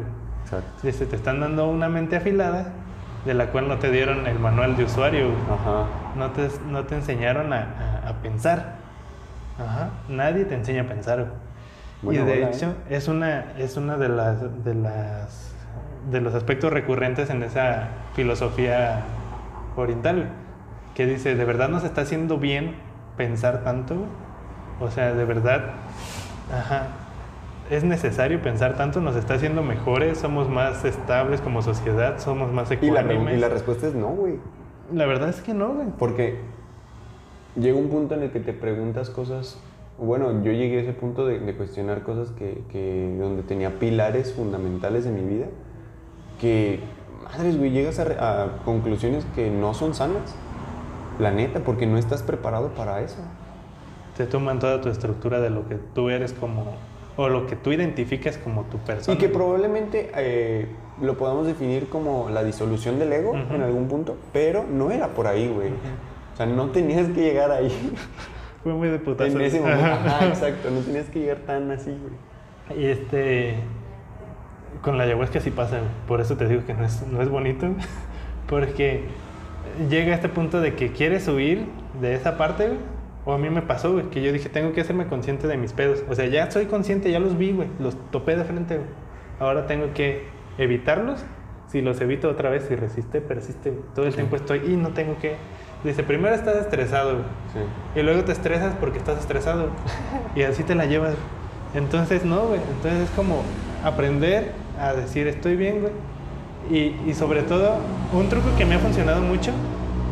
Y, y, este Darwin Grajales tiene una canción sobre eso. güey. Ujú. Se llama Suéltala. Ok. Y es un truco que dice, güey, si sientes que te va de la chingada y que estás en el hoyo y así, está bien, suéltalo, güey. Pero suéltalo rápido, güey. O sea, no te quedes a pensarlo y a pensarlo y a pensarlo. Sí, me siento mal ya, güey. Y suéltalo. Y ponte a hacer otra cosa, lo que tú quieras. Pero el soltarlo, güey, el, el desapegarte de tus sentimientos y de tus pensamientos, es como lo mejor que puedes hacer para, para superarlo rápido. Pero el, creo que ahí el, el conflicto entra cuando lo aplicas en todo, güey. Sí, o sea, Porque no puede ser siempre. Porque si, si, si quieres soltar y desapegar, eso es algo que me pasó, güey, que la neta no estoy orgulloso y eh, poco a poco he pen- pensado y cuestionándome de todo, güey. He llegado que en algún punto quise racionalizar mis sentimientos y ah, es horrible, güey. racionalizar, o sea, como medirlos o qué. Ajá, güey, o No, sea, hombre, no se puede, güey. Y, ese es el rollo, o sea, por eso digo que es peligroso, porque- y siento que es peligroso, y a mí me hizo mucho daño, y no solo a mí, me llevé entre las patas a personas muy cercanas que no, o sea, me arrepiento mucho de eso. Y creo que ese es el problema de, de desapegarte de tus sentimientos y tus pensamientos. Igual, yo creo que por ese lado, o más bien a lo, a lo que yo me refiero tanto, es como, como volver a hacerte responsable de, de lo que tú lo que tú estás haciendo, lo que tú estás pensando y sintiendo. Es bien difícil porque te metes con una ideología ¿Pero de- controlas tus sentimientos? No, definitivamente no los controlo. Y, y es que no tienes por qué. Ajá. No tienes por qué controlarlos, no es, no es el propósito. Este, además, ni siquiera tenemos por qué tener un propósito. Así de complejo. Entonces, si tú sientes algo, siéntelo y déjalo que sienta. Y te lo digo otra vez, no soy experto en nada de lo que te estoy diciendo. Te estoy hablando desde mi perspectiva. De tu experiencia. Ajá. Pero siéntelo y di, ah, ok, lo siento y está toda madre y está de la chingada, pero está bien, lo acepto. O sea, acéptalo, güey, y, y como si entiende que el sentimiento no eres tú, güey. Porque dices, estoy estresado, estoy enojado, estoy frustrado. ¿Sabes? O sea, la frustración está, pero no estás tú en la frustración, güey. O sea, no eres tú. Y es algo que es un concepto tan abstracto que, que incluso para las personas que, que se meten a, a estos tipos de temas, está muy cabrón todavía descifrarlo. Yo siento que se requiere una, una como el borrar muchas cosas que tenemos aprendidas de nuestra, de nuestra vida. güey. Creo que ahí está un, un punto muy importante. Necesitas desaprender un chingo de cosas que, has- que te volvemos a lo mismo, información de nuestra cultura, de nuestros antepasados, de todo, güey. Y aprender otra vez de ti, güey. Sí. Y, y es bien difícil y es bien complejo y, y para la gente que no está metida en esto, mm, no es más que una metáfora o que, o que cosa. Y te digo, no porque yo esté metido en esto, o sea, no es como que yo diga, ah, ya, ya me voy a ir a Perú. Ajá, estoy aquí y estoy y yo soy mejor, ¿no? Ya estoy elevado, güey. No, ni de pedo. Pero la gente que, que no se ha dado cuenta de eso o que no tiene como el interés en esa parte de su conciencia, de hacerse responsable y todo. Porque sí, hay mucha gente que vive así a lo pendejo. O sea, que... Y les funciona y está bien y, y se vale. Pero hay gente que no le interesa su conciencia o su autocomprendimiento y todo esto. Entonces, para ese tipo de personas, pues no somos más que hippies y medios aéreados y, y- y es- no deja de ser una metáfora. güey. Pero ya cuando te metes o que te interesas un poquito en ese tema y que empiezas a hacer como a enlazar los, los conceptos y que te empieza a hacer clic, güey, y que empiezas a hacer como, ok, sí, que te empieza a hacer sentido, es cuando ya dices, sí, está muy cabrón. O sea, Sí, completamente. muy, muy cabrón. Cuando termina la- el día de preparación psicológica con Chris, al día siguiente, ¿cómo es? Te voy a decir, te voy a hacer completamente así. Lo voy a platicar como lo viví. Llegas un día en la mañana, 10 de la mañana, y empiezas con, con meditación y te pone una, una terapia psicológica que te dice, no nos, no nos preparó para absolutamente nada, nos dijo, ve y trae tres piedras de aquí del jardín, sal, o sea, pues del jardín porque es un puto lago y un cerro. Ajá. Ve y trae tres piedras de las que más te gustan. Ah, ok. Y ya fui y ya escogí las piedras más bonitas, más redonditas, así que se vieran bonitas. Y ya regresamos. Y me dice, pon una a tu derecha, una a tu izquierda y una abajo de ti. Ok, cierra tus ojos. Y dice, imagina el momento en el que más enojado, más grosero, más agresivo, todas esas cosas feas de ti, imagina el momento en el que más has estado así o más pudieras estar. Imagina que está a tu derecha, en esa piedra. Sí. Y velo parado frente a ti, güey. Siente la energía de ese güey enojado, emputado así. güey. Y ahora en la otra piedra, güey. Hace todo un proceso, relájate, respira, todo. Pero lo de- dice, en la otra piedra, la vez que más vulnerable, güey, que más triste, güey, que más deprimido has estado, güey.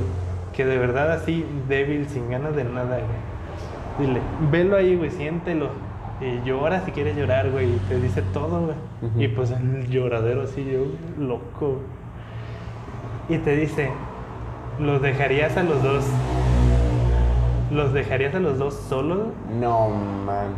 Así, sin que tú estés ahí, güey, ¿los dejarías solos? Estoy seguro que no, güey. No, pues no, ni de pedo. Dice, esas dos personas viven en ti. Estas dos personas están en ti. Tienes que ser consciente de ellas y tienes que hacerte responsable de ellas. Tienes que ser el mediador y tienes que saber que ni eres este ni eres aquel. Eres el conjunto de todas. Sí, completamente. Ajá. Y eso está bien. Pero mientras estés en equilibrio, güey, mientras lo tengas dominado para que no seas ninguno de las tres personas, no de las dos, de las tres. Ajá. Ajá. Tienes que estar en equilibrio. Ahora agarra esas piedras y ajustalas de manera que pongas una sobre otra y estén en equilibrio. Dice, ponlas en tu cama, en tu casa, donde puedas verlas. Ahí las tengo, las tengo en mi casa, en, en un altarcito que hice. ¿Y cómo le hiciste para...? Fue un pedo, escogí las piedras más pinches redondas, güey. Mínimo planitas o algo, no, güey. Pero si te fijas, pues es una, Una muy buena metáfora. una muy buena metáfora. Te hace falta pulir muy cabrón esas putas piedras para que llegues al equilibrio que buscas. Y me las arreglé de manera que pude, pero las tengo ahí en equilibrio. güey. Ah, huevo. Y ahí están. Entonces te ponen en un trip muy cabrón en ese aspecto. güey. Y dice, ok, por eso estás trabajando a la víctima. Ni eres la, la víctima ni eres el agresor, eres todo, güey. Acéptalo y vive con ese equilibrio, güey. Y luego te dice, te, tiene una, una, como una sesión como de un baile. Ok. Y te dice, baila, suéltate, güey. O sea, muévete, no con pasos rítmicos, no te vientes acá los prohibidos. Dice, sino que suéltate y deja que tu cuerpo reaccione como quiera reaccionar. Sí. Si quieres brincar, si quieres moverte, si quieres patear, hazlo. Y te pone música, y pone música este, como ícaros, como cantos este, indígenas. Sí. Este, y luego te enseña a que tienes que decir cosas o, o expresar tus emociones sin mm, decir las palabras. Tienes que expresar emociones con el cuerpo, con sonidos guturales, con gruñidos, con lo que tú quieras, pero no puedes hablar palabras, no puedes hablar un idioma. Ok. Entonces, no sé bien, no estoy seguro bien para qué sirve eh, a ciencia cierta eso y, y realmente no me interesa como averiguarlo, pero creo que tiene mucho que ver con la expresión de tus emociones y el controlar tus emociones, el ver cómo afectan a tu cuerpo. Ajá. Y, este, y te empieza a plantear escenarios hipotéticos. Te dice, tienes enfrente a tu ex, ¿qué le dirías? Y sin palabras, o sea, ¿qué le Ajá. Ajá, y lo expresas. Tienes enfrente a tu mamá, tienes enfrente a tu papá, tienes enfrente a tus hermanos, a los niños que se burlaban de ti en la escuela y cosas así. Y pues hay gente que a sus papás los adoran y los aman, güey. Y hay gente que sus papás los abandonaron o los violaron o yo qué sé, güey. Y pues hay un intercambio de emociones muy cabrón y están todas las Claro. personas en la ceremonia y, y, y tienen los ojos cerrados y no puedes ver absolutamente pues a nadie, pero se siente muy heavy ese ambiente. Y hay un, un nivel también como de conexión con las otras personas que es bien difícil de explicar y, y otra vez tengo este sentimiento de, de estar sonando demasiado hippie, pero te conectas con otras personas a un nivel que no puedes explicar. güey. Ok. Ajá, la sientes y puedes incluso sentir ¿Su lucha? Ajá, güey. Y te das cuenta de muchas cosas que no te dicen. Ajá, que nadie te dijo, pero lo ves y lo, y lo sientes. Y ya, pasa en eso. Luego hacemos una meditación de, de chakras, güey. Ujú. Este, empiezas a, a repetir algunos mantras. Sí. Este, y, y meditas como durante 15 minutos, 20 minutos, es un buen tiempo, pues. Y después, este, nos distraemos, nos- pero estamos en ayuno completamente. Nos distraemos, nos paramos, caminamos, nos vamos. Y a las 11 de la noche empieza la ceremonia de la ayahuasca. Se ah, encienden un tabaco en hoja de maíz, donde te dicen que en, en la tradición indígena el tabaco es un protector y un guía. O sea, el tabaco lo que, lo que hace o para lo que sirve es para evitar cualquier tipo de, de mal viaje, por así decirlo, por traerlo a, a esa expresión. Evitar como el mal viaje y que sea como un- una guía para lo que tú necesitas realmente ver. Ok. Ajá. Y, este, y te empiezan a decir, dice Chris, van a, a darle una fumada nada más.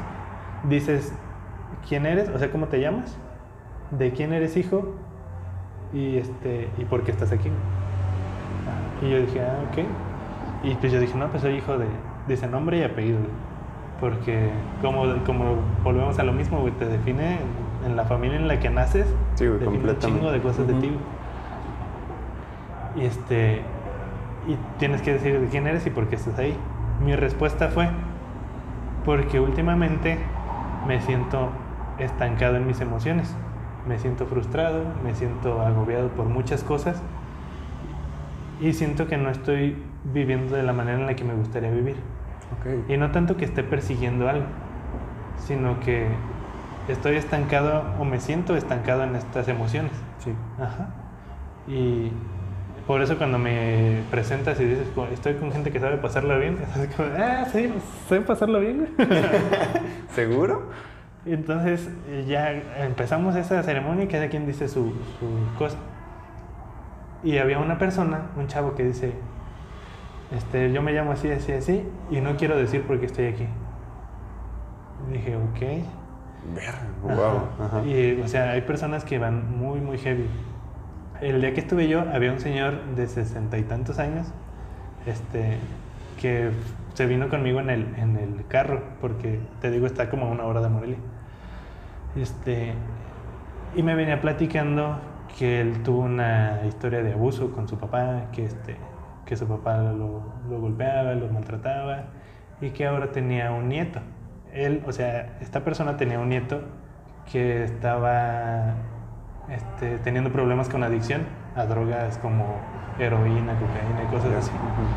Y que él pues se sentía incapaz de hacer algo al respecto y que estaba siendo testigo pues de los mismos abusos que, que fue de niño.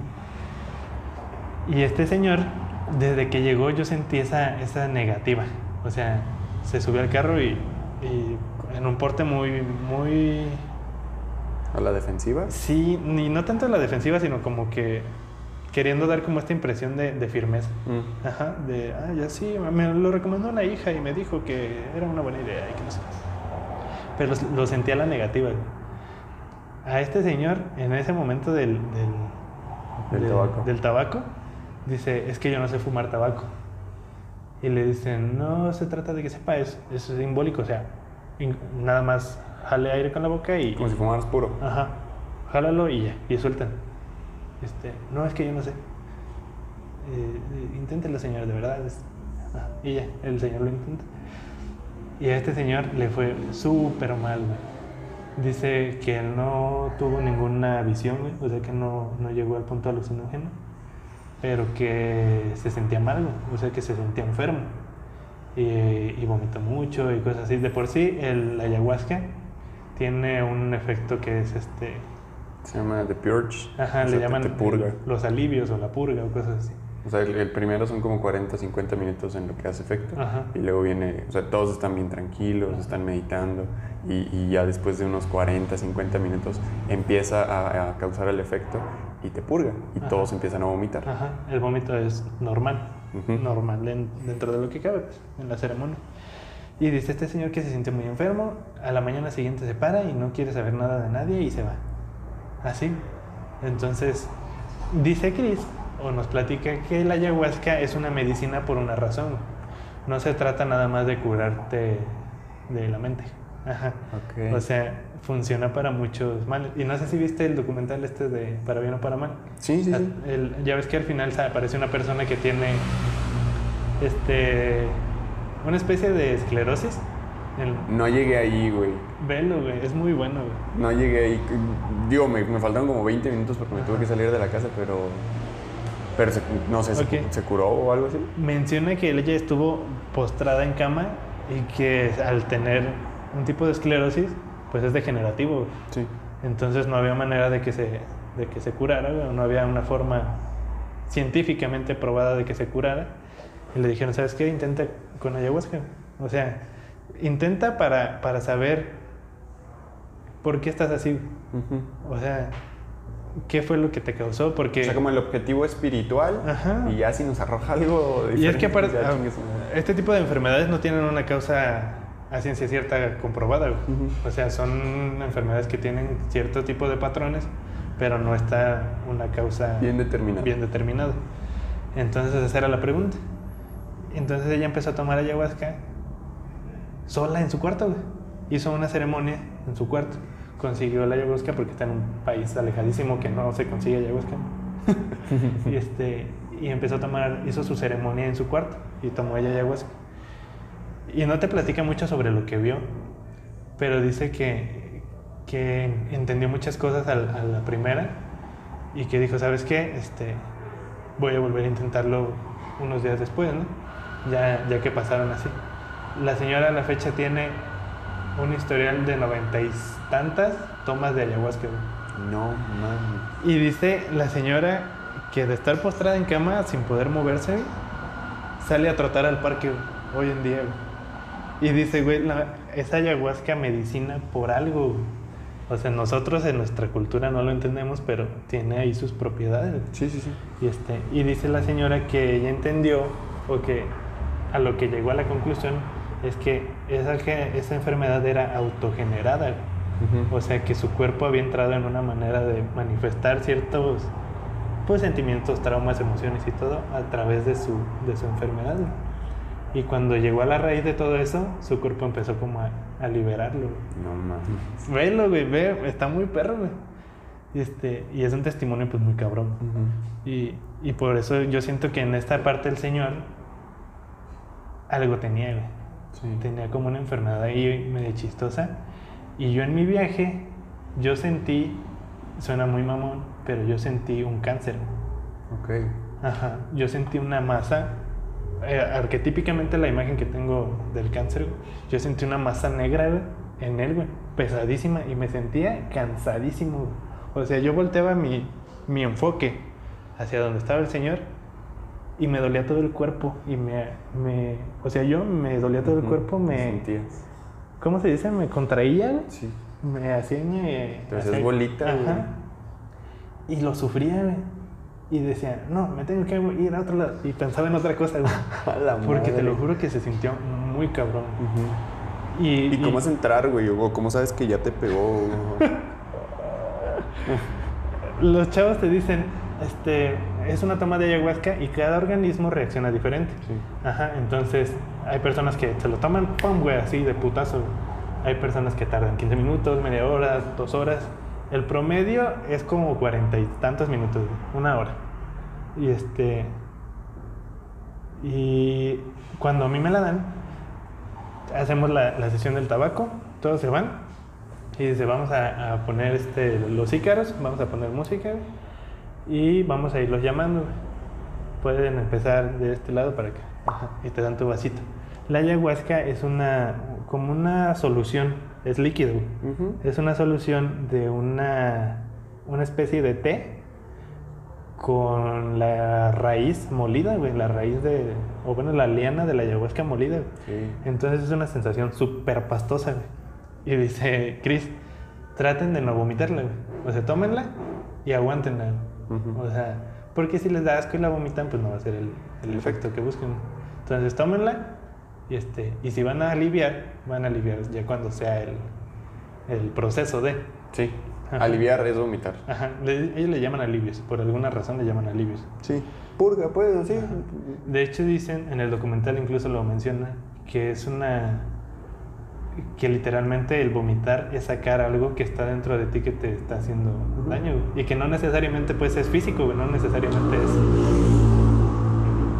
que no necesariamente es un malestar, un sintomático pues de, de indigestión o cosas así, sino que es sacar algo que está en tu cuerpo o en tu esencia o en tu mente o donde quieras que te está haciendo daño. Ujú. Entonces me dan, fui el primer pendejo en pasar. Neta. Pásale, porque estaba al ladito de Lili, güey. O sea, tenían ellos su, su- pues su tapetito, su altarcito donde estaba su madre. Y estaba yo, no, pues de una vez. Y chingue su madre. Traguito de, no más, pues sabe a puro fundillo. Y dicen, qué bueno que sabe feo, güey, porque no se presta como el abuso. o Ajá, así, exacto. Y Este, pero sabe horrible, güey, es como una cucharada de cemento, güey. Así como La si mezcla, güey. Y, este, y dice Grecia, ay, me supo chocolate. Dije, no, mames, chocolate, güey. Pero sí, parece que tiene. También en eso tiene su nivel de, de interpretación. Sí. Y este.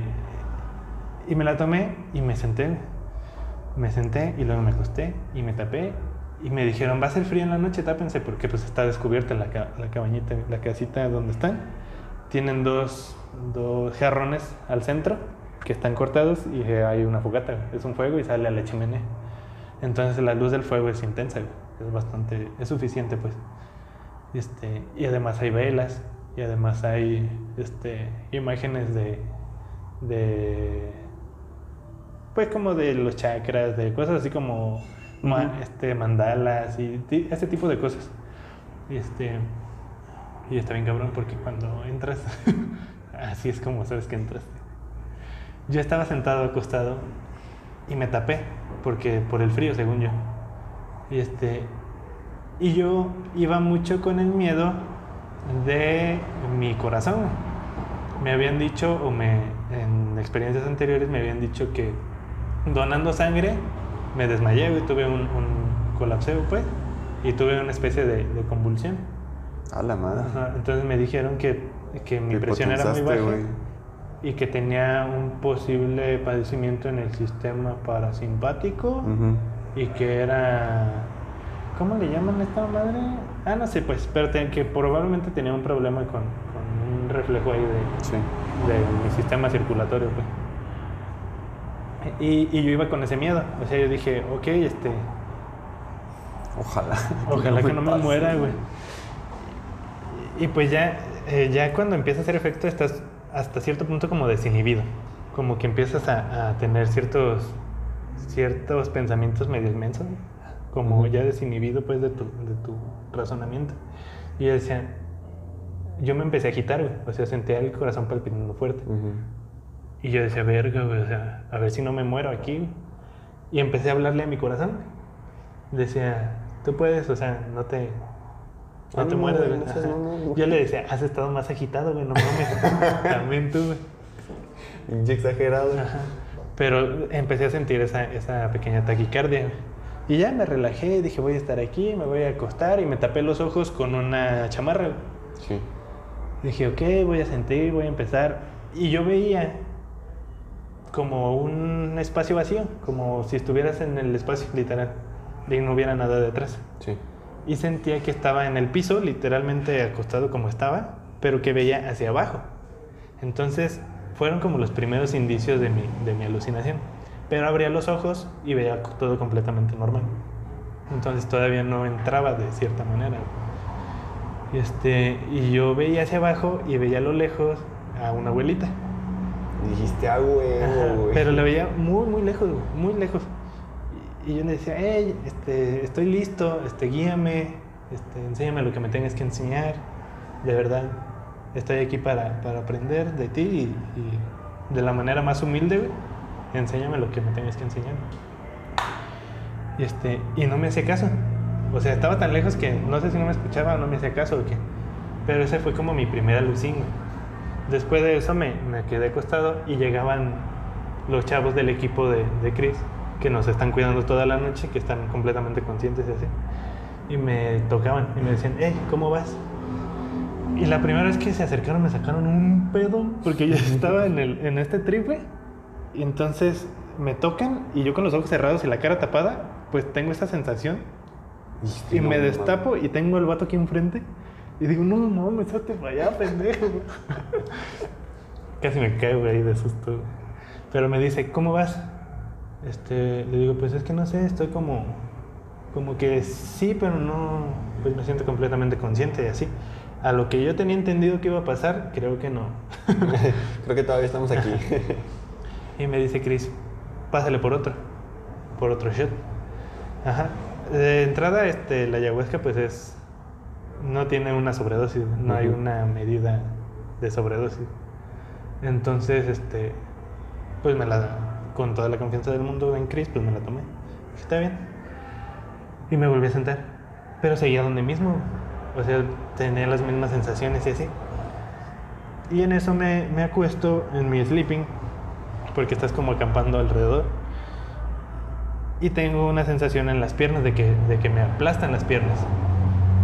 Y yo no quise voltear, dije, no sé si es parte de mi trip, de mi viaje, si así sean las alucinaciones, o qué pedo, ¿no? Y se me acerca un vato y me dice, oye, ¿cómo vas? Le digo, pues, ah, me dice, ¿qué sientes? Le digo, no sé, solo tengo como una sensación en mis piernas. Y me dice, sí, hay un gatito.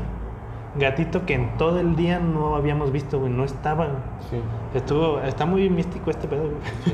Que, Pero- que- que tiene esta imagen de guía, ¿no? Ajá. Como los perritos. De hecho, ya ves que incluso en la, en la cultura egipcia los gatos Sí. son vistos como, como deidades por esa habilidad que tienen de, de viajar entre mundos. Dimensiones. Ajá.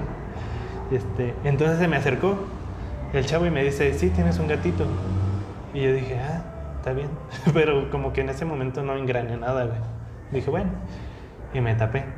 Y se me acercaron dos, tres veces, ¿cómo vas? ¿Cómo vas? Y yo decía, es que no sé. O sea, no sé qué debo de ver, güey. No sé qué tengo que esperar.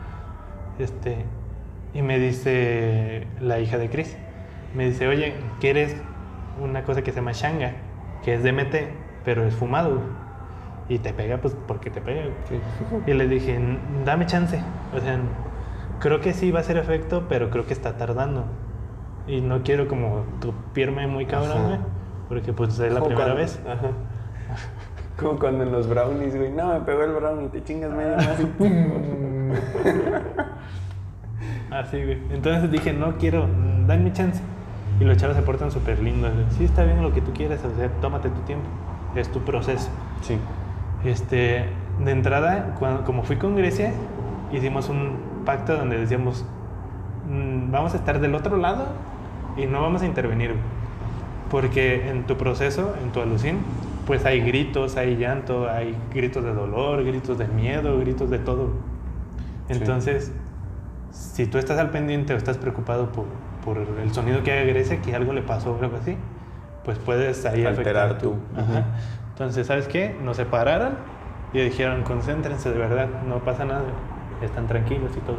Ok. Y se acercaban, dos, tres, cuatro veces se acercaron. Y yo ya estaba angustiado, güey, yo ya estaba desesperado, ansioso, güey. Como las emociones que predominaban en mí en esos momentos. Ajá. Desesperado, ansioso, frustrado, güey. Y se me acerca Chris y me dice, ¿cómo vas?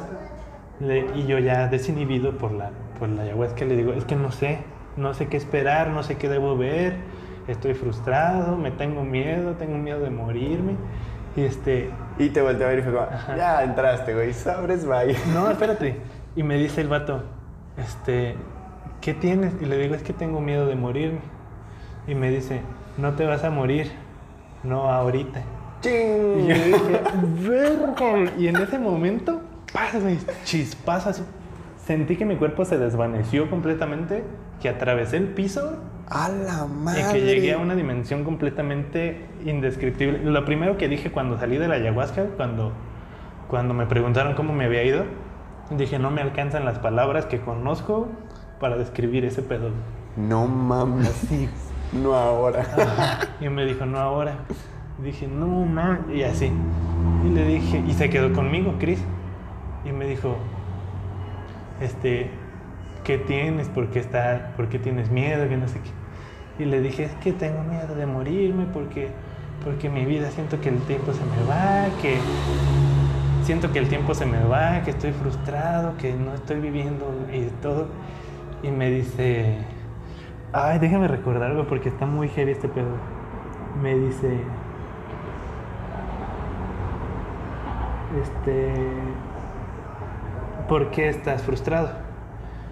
Y le dije, pues le dije todo, o sea, lo solté, pero en el momento en el que me dice, ¿por qué estás frustrado? Lo solté con llanto, pero un llanto A de- deshidratarte, güey. Así, a berrear, güey. Gritado el llanto, güey. Como jamás en mi vida he llorado, güey. Yo creo que la última vez que lloré así era un niño de brazos, güey. Así de plano. Y Chris me agarra por la espalda, güey. Me toma así por, por mi costado y por la espalda y me aprieta, güey. Y me dice, eso, suéltalo, güey. Yo dije, no mames, güey. Yo estaba increíblemente así, güey. O sea, lo recuerdo y, y tiene tanto poder sobre mí, güey, que dijo, no mames. Me dijo, eso, suéltalo. Y me dejó, se para y se va, güey. Y me quedé en mi lucha interna, güey. Y ahora sí, güey. Ajá, y ahora sí. güey. Y empecé a, a escuchar mis pensamientos nada más. O sea, todo negro, el espacio vacío que te decía. Sí. Y escuchar mis pensamientos. ¿Por qué estás frustrado? ¿Qué quieres hacer? O sea, ¿qué? O sea, porque tus papás te dicen, porque... Y empecé a ver un montón de respuestas. Pero de verdad que no sé qué, qué, qué explicación física darle, güey. Pero el tiempo se te distorsiona muy cabrón, güey. El tiempo se distorsiona de manera que sientes que estás allá adentro hablando contigo una eternidad, güey. Una eternidad hablando contigo. güey. Te ves crecer, te ves envejecer, te ves viajar al pasado, güey. Te ves conocer a todas las personas de tu familia, ver qué te provoca cada quien, güey. Sí. Yo me fui con cada persona que conocía, güey. Este, y con las personas que estaban ahí, te digo que me fui con este señor y sentí esa, esa sensación de dolor muy cabrona, güey. Y me fui con otra señora y sentí el miedo, sentí así, cosas así. Y, y sientes que estás ahí una eternidad. Y yo eventualmente retomaba como esta conciencia, abría los ojos y pues veía mi entorno pues muy distorsionado, veía muy como esta onda de los fractales, Sí. veía mi realidad muy fractalizada, veía todo así.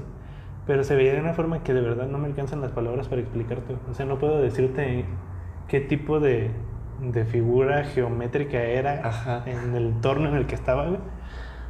Pero veía a todos como una, una fuente, como una torre de, de energía fluyendo como hacia un techo esférico, güey. madre, güey. Ajá. y era, ese era mi universo, güey. Eso era lo que yo entendía como universo. Pero no eran planetas y galaxias y todo. Era un, un ente, una, un- una cosa güey, Como de vibraciones, como... Ya ves que en el, en el Sí, documental habla el, el- del campo akáshico y estas Ajá. cosas. Yo veía este tipo de vibraciones y veía las vibraciones guiar a todos, güey, y viajar a través de todos. Y Chris y Lily con su forma normal, güey. Con su forma normal y con el aura, güey. Te lo juro que con el aura, güey. Y yo decía, estos güeyes son otro pedo, güey. Ajá. O sea, estos vatos sí están más despiertos. Y yo decía, verga. Y me porté como un niño de tres años. Después de estar una eternidad ahí metido lidiando con mi, con mi ego, güey, con lo que yo quería y lo que, por qué lo quería, güey. Despertaba y hablaba como un niño chiquito. Todo el rato estuve hablando. Hay gente que llora, hay gente que grita, hay gente que... Yo estuve hablando, hablando con todos sin que me escucharan. Y luego llegaba Lili y le platicaba todos mis pedos. Qué, qué me gustaba hacer y por qué me gustaba. Pero incluso hacía la voz como un niño chiquito. Sí. O sea, agudizaba la voz y le decía, ven Lili, no te vayas, ven, ven. Así, güey. Bien bonito, güey. Y vi, pude ver, literalmente ver, el amor de mi mamá, güey. Vi a mi mamá sentada en la sala de mi, de mi, de mi casa, güey. Y yo sabía que ella sabía que había ido, pero que me estaba como dando chance. Y que me podía sentir, está muy cabrón. ¿Has visto Interestelar? Todavía no, güey. Cuando hay una escena, para los que ya la vieron, hay una escena en la que el vato está en otra en otro lugar del espacio, güey. Y es, ah, es un pedo atemporal, güey, que está que se manifiesta en el pasado de donde estaba él y mueve las cosas, güey. A la madre. Mueve los libros, ajá, para su hija, para que su hija se dé cuenta de que él está allá y le diga en ese momento que no vaya al espacio. Es un pedo muy cabrón. Así me sentía, güey. Sentía que podía estar con mi mamá y que mi mamá me sentía ahí, güey. Y que yo le podía decir, hey, aquí estoy. Y veía un campo a mi mamá rodeándola como de lo que yo identifiqué como amor. Ok. Pero era una silueta, al final de cuentas, fractales. güey. Sí. O sea, como alrededor de su cuerpo, un organismo así moviéndose, cambiante. Y yo decía que era el amor. O Ok. yo lo entendía como el amor. Vi a mi papá, güey. Vi por qué mi papá quería que yo. O por qué la presión de mi papá con, con lo del trabajo, con hace esto, hace aquello. Y descubrí que mi abuela le enseñó a mi papá en, sus en sus condiciones de carencia y así, que trabajar era la única satisfacción de la vida Ok. que si trabajabas y eras productivo y o sea tú podías vivir de tu trabajo y que te debías a tu trabajo Sí. Y entendí eso y entendí que mi papá estaba cansado de trabajar que ya estaba cansado por, por tanto trabajo pero me di cuenta de que mi papá estaba protegido por un aura también igual como la de Kevin mi mamá pero de su mamá porque yo estaba muy preocupado porque mi papá todo el tiempo anda en carretera, todo el tiempo anda en el sol y jamás se ha cuidado. O sea, no usa más que una gorrita y playera de manga larga y ya. Pero su cara, su cuello, todo está deterioradísimo por el sol. Y hay un miedo latente en mí de que haya un cáncer de piel Cáncer o algo piel. así. Y, y me di cuenta de que mi abuela estaba protegiendo a mi papá de esa manera. No de, mames. muy así, güey. Y, y, y vi cómo mi papá pues de chiquito trabajaba y muchas cosas así. Y al final de cuentas, este, pasé por cada uno de los miembros de mi familia más o menos con las mismas ideas. Incluso vi a una exnovia mía que yo en su momento, ella sufría mucho también de, de sus órganos sexuales, de sus órganos Sí. reproductivos. Y yo veía, la veía ella de perfil, como tres cuartos de espalda a mí, más bien un cuarto de espaldas a mí. Y yo sabía que me escuchaba, yo sabía que me sentía. Y le decía, oye, este, no te, o sea, revísate, chécate porque de verdad es importante, este, no te preocupes, deja los rencores, déjalos todos eso, o sea, de verdad, siénteme y, y, y revísate. Porque yo la sentía enferma a ella también. Sí. Sentía, no sé cómo explicártelo con palabras, pero yo podía ver que estaba enferma. Ujú. Este, vi a, a el esposo de mi hermana, Sí. que, que habían estado teniendo problemas ellos también, y lo vi en una imagen muy arquetípica, cargando cuadros, cuadros de momentos de su vida. Y entendí que eran sus traumas, No mames. que él tenía muchos traumas que venía cargando toda su vida. Sí. Y pues que llegó el punto en el que eran demasiados. Este, o muy pesados para él. Ajá. Y lo veía a lo lejos, güey, súper distante. Como si no estuviera escuchándome, como si no pudiera yo hacer algo, güey. Ajá. O sea, yo no tenía No influencia mames, qué sobre él. loco. Está muy raro, güey. Este. Y vi un montón de cosas. Y, y me morí. Literalmente me morí en, en mi, en mi mente. Me morí y llegué a un espacio neutral, un espacio vacío, donde si volteaba arriba veía el universo Ajá. y veía que, que lo que yo sintiera, mis sentimientos se manifestaban allá arriba, a manera de cambios en la vibración. güey. Ok. Cambiaba la forma en la que se veía. ¿Y has visto esto de las figuras de, Sí, de en- sí, sí, sí. Ajá, así, güey. Una sensación mía cambiaba. Enojado y cambiaba. Triste y cambiaba. Y todo el día, más bien toda la noche, hay músicos en vivo tocando. Ya una vez que entras, empiezan los músicos a tocar canciones que le llaman ellos música medicina. Y son canciones con temática de ese tipo. Y yo los veía a ellos literalmente modificando el universo con la música. No mames. Muy cabrón, güey. Y entendí que todas las obras de todas las personas, vi a la gente dibujando, vi a la gente haciendo en las fábricas, cu- cuando firman un carro, que hacen Sí. un motor y que firman el motor, entendí que toda la creatividad humana, todas las, las, las obras modifican El universo. el, campo del universo. La vibración del Al universo. final de cuentas. Y es por eso que, que dicen que la creatividad es nuestra naturaleza más elevada. No mames. Y no, o sea, entendí un chingo de cosas y, entonces entiendes porque todo lo que viene antes de ti, güey, todos tus ancestros marcan las condiciones o establecen las condiciones del universo literalmente para que tu vida exista. No.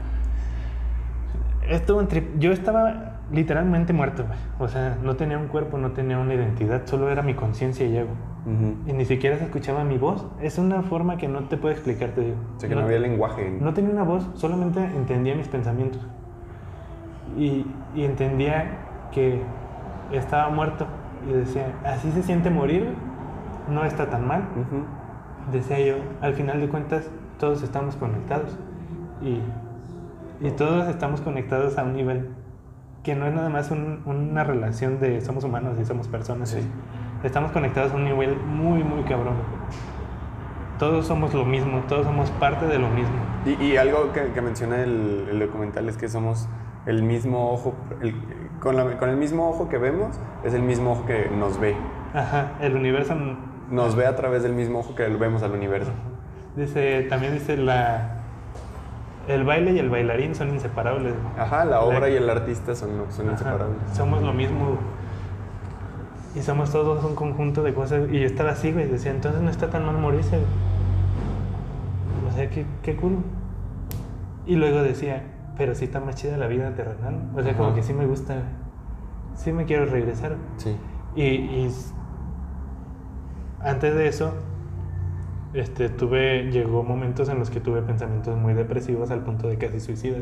Ok. Y, y, este, y ya estuve en, en- en terapia y estoy yendo a terapia también todavía para trabajar eso. Pero en ese momento fue muy cabrón porque dije, sí quiero vivir, güey, o sea, sí me late. O sea, regrésenme. Y estuve en ese dilema de que está chido morirse, no pasa nada, pero sí está más chido. Y así, una eternidad. Con esos dos pensamientos, esa dualidad, una eternidad, literalmente una eternidad. No, ya es el fin. no, güey. En una de esas despierto. pf, Y es exactamente el mismo momento que cuando me desvanecí, güey. Porque veía las nubes en la ventana, güey. Y las veía exactamente donde mismo. No sé si era mi alucín o no sé si de verdad estaba ahí. Pero estaba el equipo de los chavos que nos están cuidando. Y yo me acerqué a uno, o sea, me estiré como pude porque no me pude levantar de mi cama en todo el... O sea, hay gente que se va y se, y se para y se va al baño y se regresa, que se paran a correr, tocan cosas y así. Yo no me pude levantar en toda la noche. O sea, me levantaba o hacía la- el esfuerzo para pararme y algo me jalaba hacia el piso y me desvanecía otra vez y me iba a mi alucín. Así. Entonces me estiré como pude y le dije al chavo, ¿cuándo va a amanecer? Y me dice, como riéndose, me dice, tarde o temprano va a amanecer, tú relájate, tú sigue. Y yo tenía la idea de que cuando amaneciera Ya. ya se iba a acabar mi viaje. Pero llegó el punto en el que no podía salir Ujú. y te da como esta desesperación de quiero salirme. Pero dices, pues no está tan mal, está toda madre. Y así, una eternidad. y vi un montón de cosas, sentí un montón de cosas. Ajá, y cuando me iba, el gatito que estaba sentado en, mi, en mis piernas, yo sentí que él me agarró la primera vez que me fui. Cuando Chris me, me agarraba, el gatito estaba ahí. Sí. Entonces, como que el gatito me sostenía en esta realidad Ok. para decirme, asómate, güey. Chécale. No está tan culero, güey. Entonces yo sentía como si girara en torno a mis piernas, güey. Ah. O sea, me iba del piso, pero giraba en torno a las piernas de donde estaba agarrado del gatito. Muy mamón. Este, y había también un perrito que se llama Ajá. Solovino. y el Solovino me veía con una cara güey, como de, relájate carnal, no mames. Porque yo me estiraba a querer abrazarlo, güey, y decir, por favor, güey, no me dejes. Ayúdame, quédate aquí, güey. Y Solovino pasaba, ignorándote, volteaba a verte, y, y no sé cómo explicar las expresiones de un perro, pero me decía con su cara, tú puedes, güey, tú solo puedes, no mames. No me necesitas, güey. Y yo, Solovino. Güey, estuvo hermoso. Al día siguiente, o sea, toda la noche fue así. Sí. Un montón de cosas, un montón de, de trips, de introspecciones muy cabronas, güey, con mi ego, con, con lo que esperaba de mi vida, con lo que los demás esperaban de mí. Eh, mi relación con Grecia, el amor que, que tenía yo con Grecia, rodeaba toda esa matriz de cosas fractales que yo veía arriba Sí. salía un arco mío y un arco de Grecia, una torre, y se y rodeaban y se conectaban arriba. Yo dije, no mames, o sea, Wow. entendí algo muy valioso para mi relación güey. Y este y vi muchas cosas así, muchos trips así. Y al, al día siguiente, pues la gente sale del trip 3, 4 horas después. Sientes una eternidad, eso sí, pero dura 3 horas. güey. Sí. Yo entré por ahí de las 2, 3 de la mañana. güey. No, Ajá, no. porque tardé un montón, güey. La ceremonia empezó a las 12, la toma empezó a las 12. Era para que empezaras a la 1, güey. Yo empecé como a las 3 de la mañana, güey. Y desperté como a las 9 de la mañana, güey. Duró No un montón, güey. Por la misma sensibilidad que tienes al, Puede ser, al- a todo. Ajá. Y, y desperté y, y todavía no sabía si estaba despierto o no.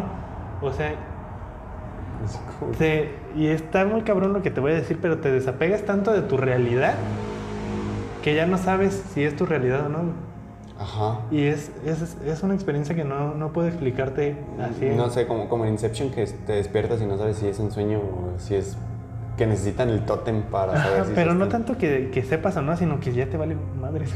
Ah, ok, Ajá. ok, ok. ya dices, ok, pues ya, chido. Y yo veía a Grecia y se me acercaba y la abrazaba, porque Grecia ya había salido. Y entonces Lili le dijo, puedes acercarte, no pasa nada. Y Grecia se acercó y yo la abrazaba y le decía, me gusta abrazarte, se siente en cosquillas. Yo sentía cosquillas cuando la abrazaba y Ajá. me reía. Y me sentía súper bonito, güey. Y yo decía, se siente bonito. Y la veía y se reía de mí, obviamente, y sonreía. Y le decía, me gusta hacerte sonreír. Se siente calientito. Ok. Y yo decía, así de ese pedo bien... ¿Cómo se llama eso que lo dijeron en el video, no? ¿Sinestesia o...? Ajá, sinestesia, güey. Que, que, que ves colores en los Ajá. sonidos. Y yo y A mí me sus- pasa eso con las rolas, güey. ¿En serio? Sí, güey. O Ah. sea, y, y con los... eh, por ejemplo, en, en- en los tonos del atardecer o del amanecer específicamente y cómo se refleja la luz en el agua, inconscientemente le doy el sonido, güey, a esos momentos. No, no, no. Y tengo diferentes sonidos para diferentes colores. Ajá. No, ma, eso es- está bien loco eso. la verdad, sí. y lo entendí ahí, güey. O sea, su sonrisa me daba calor, sus abrazos me daban cosquillas, cosas Sí. así. Y, y llegó el punto en el que de- desperté y te digo, me valía madre si fuera realidad o no. Pero es el momento en el que más paz he sentido, güey. Es el momento más lleno de paz de mi vida. No sabía si todavía estaba dudoso si era mi realidad o no. No sabía cómo iba a seguir viviendo después de lo que vivo. No mames. O sea, yo decía, pues es que todo lo que conozco es una es una mentira. pues sí, ya no sé si es verdad esto. y me quedé parado viendo hacia el lago, saliendo de la, de la cabaña viendo el lago y llorando. Llorando, pero llorando así, güey. Como una limpieza, ¿no? Ajá, y sin sensación de tristeza ni nada, llorando por, por llorar. güey. Y sentí tanta paz, güey, que todavía dos días después, bueno, como un día y medio, como a la, a la mitad del, del siguiente día se me pasó. güey. Pero me quedé así, güey, todo el día, güey, sin un pensamiento en mi cabeza, Como en blanco. en blanco totalmente. Wow. Y, y dicen los, los que estudian, por ejemplo, el efecto de la, de antidepresivo, que ese es precisamente lo que te genera ese efecto antidepresivo, que te borra, o sea, te, te, te resetea y empieza otra vez. No Así. Y pues un cambio muy cabrón, porque en ese momento, días después, te digo dos días después, cuando empiezas a, a volver a ser consciente de tu realidad y todo, ya no la ves con los mismos ojos, ya no Sí. te ves a ti con los mismos ojos. Y empiezas a cambiar un montón de actitudes. Ya. Pero se vuelve otra vez esta lucha de, de decir, debo de hacerlo buscándolo y si lo busco estoy mal. O sea, Sí.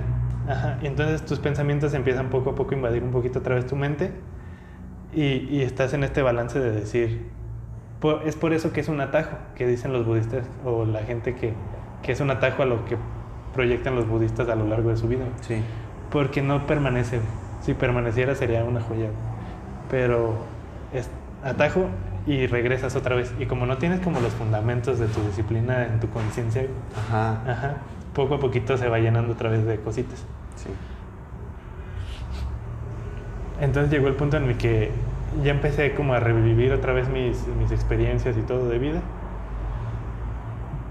Pero como ya lo viste, ya lo sentiste, dices, sí, sí estoy, o sea, sí hay un despertar. Sí, güey. Sí hay Sí, un- sí un lo sientes Ajá. diferente. Sí sientes que. Sí hay un despertar porque empiezas a ser consciente de cosas que antes te negabas a ver y de cosas que, que incluso no habías visto güey, o Claro. que no habías notado en ti. güey. Y ahora las notas y tienes que hacer algo al respecto. Entonces, es de ahí que empezamos también la terapia psicológica. Ya. a asesorarse con un profesional de la salud para decir, ¿sabes qué?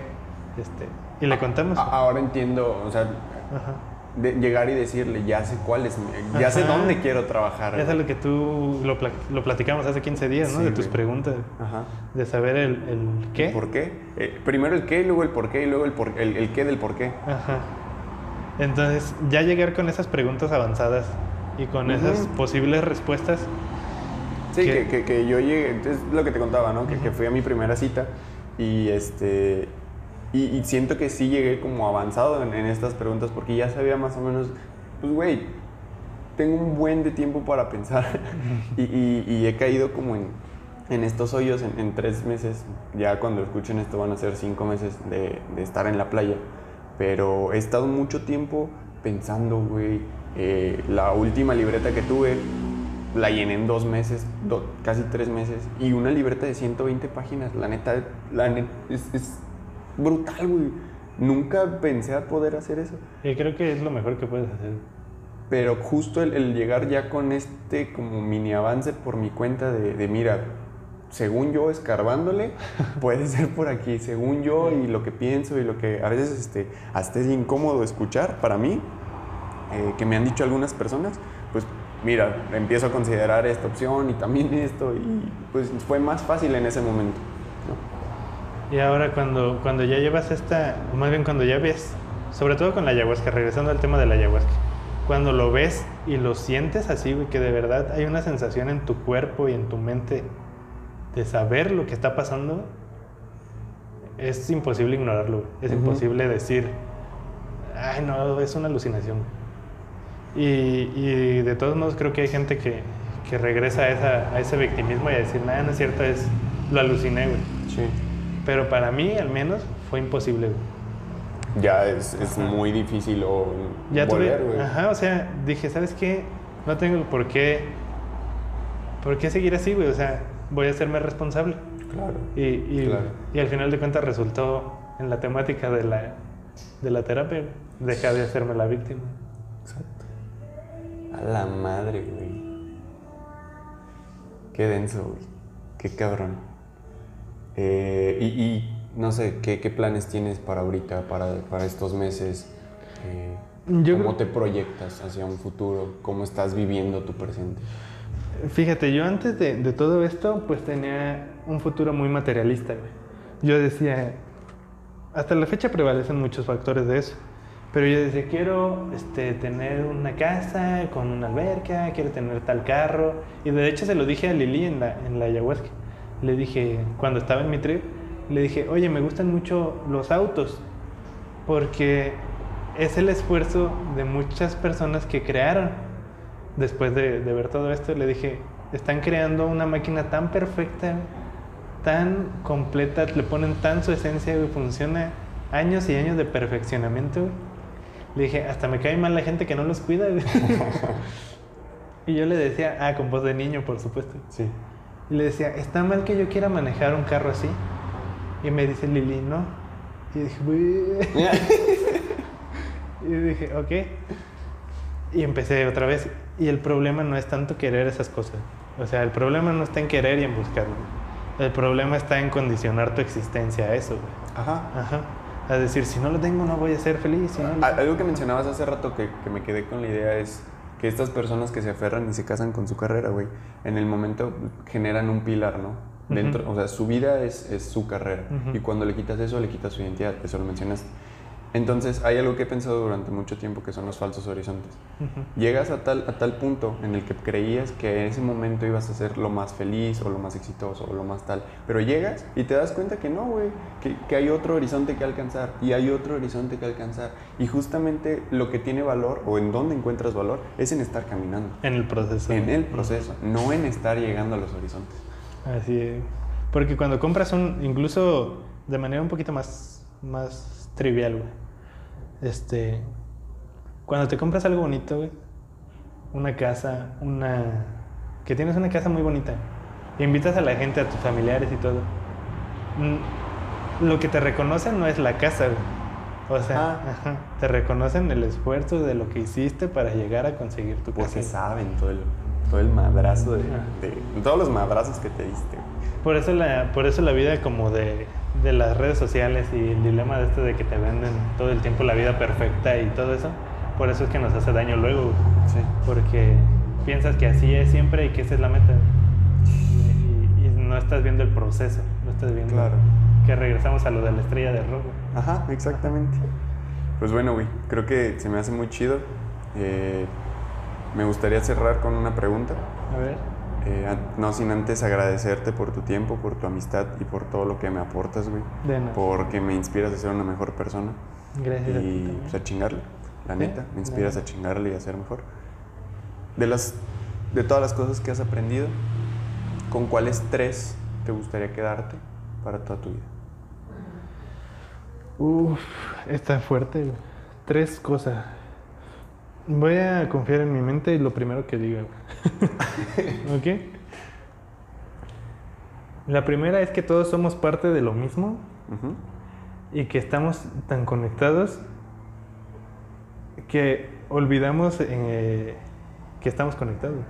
O sea, lo damos o vivimos tan en el entorno que nos sentimos parte, o más bien no nos damos cuenta que estamos en, en el entorno. Ni siquiera sé cómo plantear esta respuesta, pero lo decía en el video también. Con el tiempo se nos olvidó que hay algo que encontrar en nosotros. Vivimos por vivir. Entonces, con tres cosas que me quedaría se- sería saber que somos todos parte de lo mismo y que todos tenemos ese, ese fin de, de nuestra vida. Nuestras vidas significan lo mismo y valen lo mismo. La segunda cosa es que hay que enfocarse en las cosas que son realmente importantes en tu vida. Por supuesto. Ajá.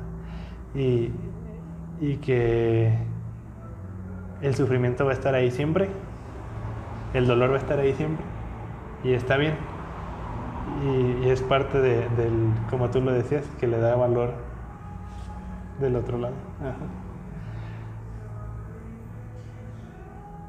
Creo que, eso es como lo más fuerte que tengo ahorita, o lo más, lo más importante que tengo. Ah, otra parte, la tercera cosa, es equilíbrate. El equilibrio de saber que está bien estar mal y estar bien. O sea, trata de, ajá, la vida es sube y baja y está bien. Si tú eres consciente de que debes equilibrarte, puedes construir grandes cosas. Si tienes un buen equilibrio, puedes escalar muy alto. Si no tienes un buen equilibrio, es mejor que te quedes en el piso. Ajá. Entonces, para construir cosas duraderas y construir cosas valiosas de verdad, primero el fundamento es el equilibrio. Y es con lo que estamos luchando y buscando y anhelando y soltando. Entonces es un, un vaivén y, y déjate ir, güey, déjate llevar, llevar, déjate guiar y, y vas a ver que, que todo, al final de tu vida todo va a tener ese, ese valor. Perfecto. Bueno, ¿algo con lo que te gustaría cerrar? Pues nada, Miguel, que muchas gracias por invitarme también. Gracias por dejarme expresarme así. Es rara la vez que yo tengo oportunidad de expresarme así y, Y te agradezco por, por hacerlo. güey. La Muchas verdad es muy valioso para mí. y gracias por, por ser parte de mi vida, por estar aquí y por, por haber coincidido conmigo también. Choque de puños. Esto no lo vieron, pero acabamos de chocar los puños con un nudo en la garganta. Sí, Eh, pues bueno, gente, muchas gracias por escuchar esta piña. Él es Marco Magaña. ¿Cómo te podemos encontrar, güey, en redes? Marco Magaña en, en Facebook y en Instagram. Ni me acuerdo cómo estoy porque ya. No- Marco, guion bajo, quién sabe qué. Pero bueno, cuando salga esto voy a poner tu... Va, tu- me gusta, me gusta. Eh, bueno, gente, muchas gracias por escuchar esta piña. Él fue y él es Marco Magaña. Les agradezco por su tiempo. Que tengan una muy buena semana, que tengan una muy buena vida. Busquen el equilibrio, Los amamos a todos. paz para todos. Y pues ya, gracias por escucharlo. Nos vemos en el próximo episodio. Bye bye. Bye. Me acuerdo cuando nos sentábamos a platicar que de los aliens y que de las teorías conspirativas y no sé qué tanto. La, la, la, la, la, la, piña, piña, piña, piña. Con Miguel René.